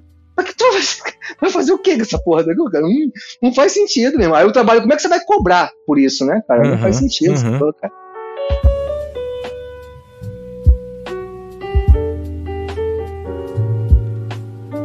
A gente tá chegando aqui no final do podcast, a gente tem um quadro aqui chamado A Raid Indica. A gente pede pro convidado indicar alguma coisa, seja um livro, um filme, um quadrinho, qualquer coisa. Paulo, indica pra gente o que, você quiser indicar. Não precisa ter a ver com arte. Ah, entendi. Olha, cara, eu. É... Eu queria indicar alguns artistas, né, cara? Ah, sei que não precisa ter com arte, mas acho que, enfim, é isso que eu consumo também, né, cara? Então tem uns caras que são padrões que eu acho que todo mundo tem que seguir, eu acho que todos já seguem, então estão acompanhando a gente, né? Um Grassetti da vida, um, um Flávio Mack, um, um, um, um, Alex Oliver. Esses caras são os caras que todo mundo segue. Então eu queria estar tá trazendo para vocês alguns caras que eu gosto muito do trabalho deles. São os caras que são ilustradores, né? Você conhece o trabalho do é, Paulo Moreira, já ouviu falar desse cara? Paulo Moreira, já ouvi falar. É, Paulo Moreira, bota no Instagram, cara, o trabalho deles com quadrinho é sensacional, cara. É muito legal. Tem um outro cara que eu adoro, que é o Cristiano Soares, cara. Ele é, ele, esse cara, meu irmão, é, é o Cristiano, cara, eu trabalhei com, não trabalhei com ele, trabalhei em um projeto que tinha um trabalho dele, que foi o rótulo de Pocus, né? Foi ele que desenvolveu o rótulo, depois eu fiz o key vídeo da Ocus Pocus. Aí eu acabei tendo uma trocaçãozinha rápida com ele, um artista que eu me amarro demais. E por último, cara, que é um cara que nos tempos de hoje de pandemia, é, vivendo essa situação política que a gente está vivendo, eu acho que tinha que ser fundamental para todo ilustrador acompanhar Vou fazer propaganda pro cara aqui mesmo, que chama Leandro de Assis, cara. Ele tem uns quadrinhos que são é, Os Santos e Confinada, sabe? Porra, cara, esse aí é um tapa na cara. É a melhor novela. É a melhor novela que você pode acompanhar. Não tem pra Globo, não tem pra ninguém. Eu não sei o que, que esse cara. Não sei que, que ele. Se ele era roteirista de algum outro lugar. Eu sei que esses quadrinhos deles, cara, mostram muito a nossa realidade. Ainda mais pra. Sabe, pra quem. para quem é suburbano, cara, pra quem tá. para quem vive essa. tem essa empatia pelo próximo, assim, sabe? É muito legal, é muito maneiro, é muito legal mesmo, cara. O trabalho dele é. De todos que eu falei, todos são muito bons, mas eu pedia mesmo para as pessoas que puderem acompanhar. Eu nem conheço esse maluco, cara. Eu tô falando dele aqui, mas não sei nem quem é, pra te falar bem a real, cara. É porque eu gosto mesmo do trabalho dele, cara. Esses Santos, cara, é uma novela que ele faz. Ah, não vou ficar dando spoiler aqui, eu acho que. Ah, vale você... vou colocar lá o link pra galera, galera. Vai é muito bom. E ele tem um cat... lá. É, ele tem um catarse, né, cara? Ele tem uma ele tem uma forma. Hoje é muito legal do artista poder sobreviver do próprio trabalho, né, cara? É, então, sim, então, assim, sim. eu convido as pessoas, se gostam do trabalho do cara, pô, adota um cara, adota também não, ajuda um cara, ajuda um cara ou outro, né, cara, dependendo da sua condição financeira, e dá uma moral, porque, cara, é, hoje tá bom para muita gente que trabalha tipo no mercado aquecido como o nosso, publicidade, mas para uma galera não tá tão bom, cara. Sim, sabe? verdade, então, verdade. É, mas para quem vive de trabalho autoral, esse tipo de coisa assim, brother, acho que é, muito, é, é, é, é, legal ter esse tipo de apoio, sabe? É muito legal. É, eu, acho, eu acho, eu acho legal porque, como você falou, eu tô procurando aqui para colocar lá o link pro pessoal, como sempre eu coloco os links lá no site da Rádio School. Vai estar tá fixado no primeiro comentário do YouTube lá o link para você entrar lá direto nos, nos links do podcast, vai ter tudo lá. E eu coloco, eu acabei de achar que o Paulo Moreira, ele é um artista de João Pessoa, Paraíba. Olha, e cara. É bem maneiro, bem maneiro. Eu vou colocar lá o link do Instagram dele uns quadrinhos que ele posta no Instagram. Cara, eu vou te falar uma, mais uma coisa, te interrompendo já aí, que eu vou até a. a, a que eu lembrei que você né, conhece Campo Grande também tal, assim, vou deixar, vou deixar mais um podcast que. É, para quem é da Zona Oeste, quem é da galera do Rio aqui, é muito legal de, de, de seguir, que é de um grande, um, irmão meu de infância, cara, chama Trincheiras da Esbórnia, cara. É um, é um podcast político, sabe, que conta muito a nossa realidade de quem vive é, na Zona Oeste, que não tá na. que não tá. que sabe, que não, que não tá vivendo esse hype aqui de São Salvador, centro, não sei o quê, né? É, Ipanema, Leblon. Para quem tá vivendo, para quem tá vivendo num lugar que é esquecido pela o ano inteiro, né? E só é uhum. lembrado em momentos de eleição, né, cara? Só é lembrado naquele quando o político precisa de voto. É um podcast muito legal. Acho que há pessoas que vão se identificar bastante, assim. Se chama Trincheiras das Borne. Muito bom. Vou botar aqui, vou botar aqui pra galera escutar. Paulo, muito obrigado mesmo por esse bate-papo, por aceitar participar. E, cara, foi, foi fantástico, foi fantástico. Eu espero que a galera tenha gostado, como eu gostei. Foi bem legal, cara. Espero Pô, que você volte aqui futuramente também. Ah, cara, eu agradeço muito vocês mesmo, cara. É, eu acompanho o trabalho de vocês, como eu te falei sempre.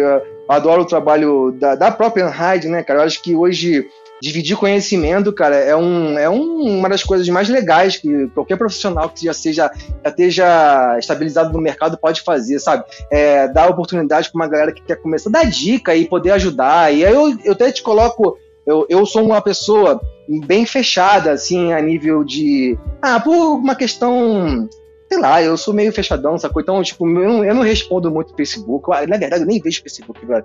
Mas assim, é. também tô nessa aí. Então, meu Instagram aí. também é muito fechado, sabe? Eu, eu, só posto coisa minha, não boto nada de trabalho.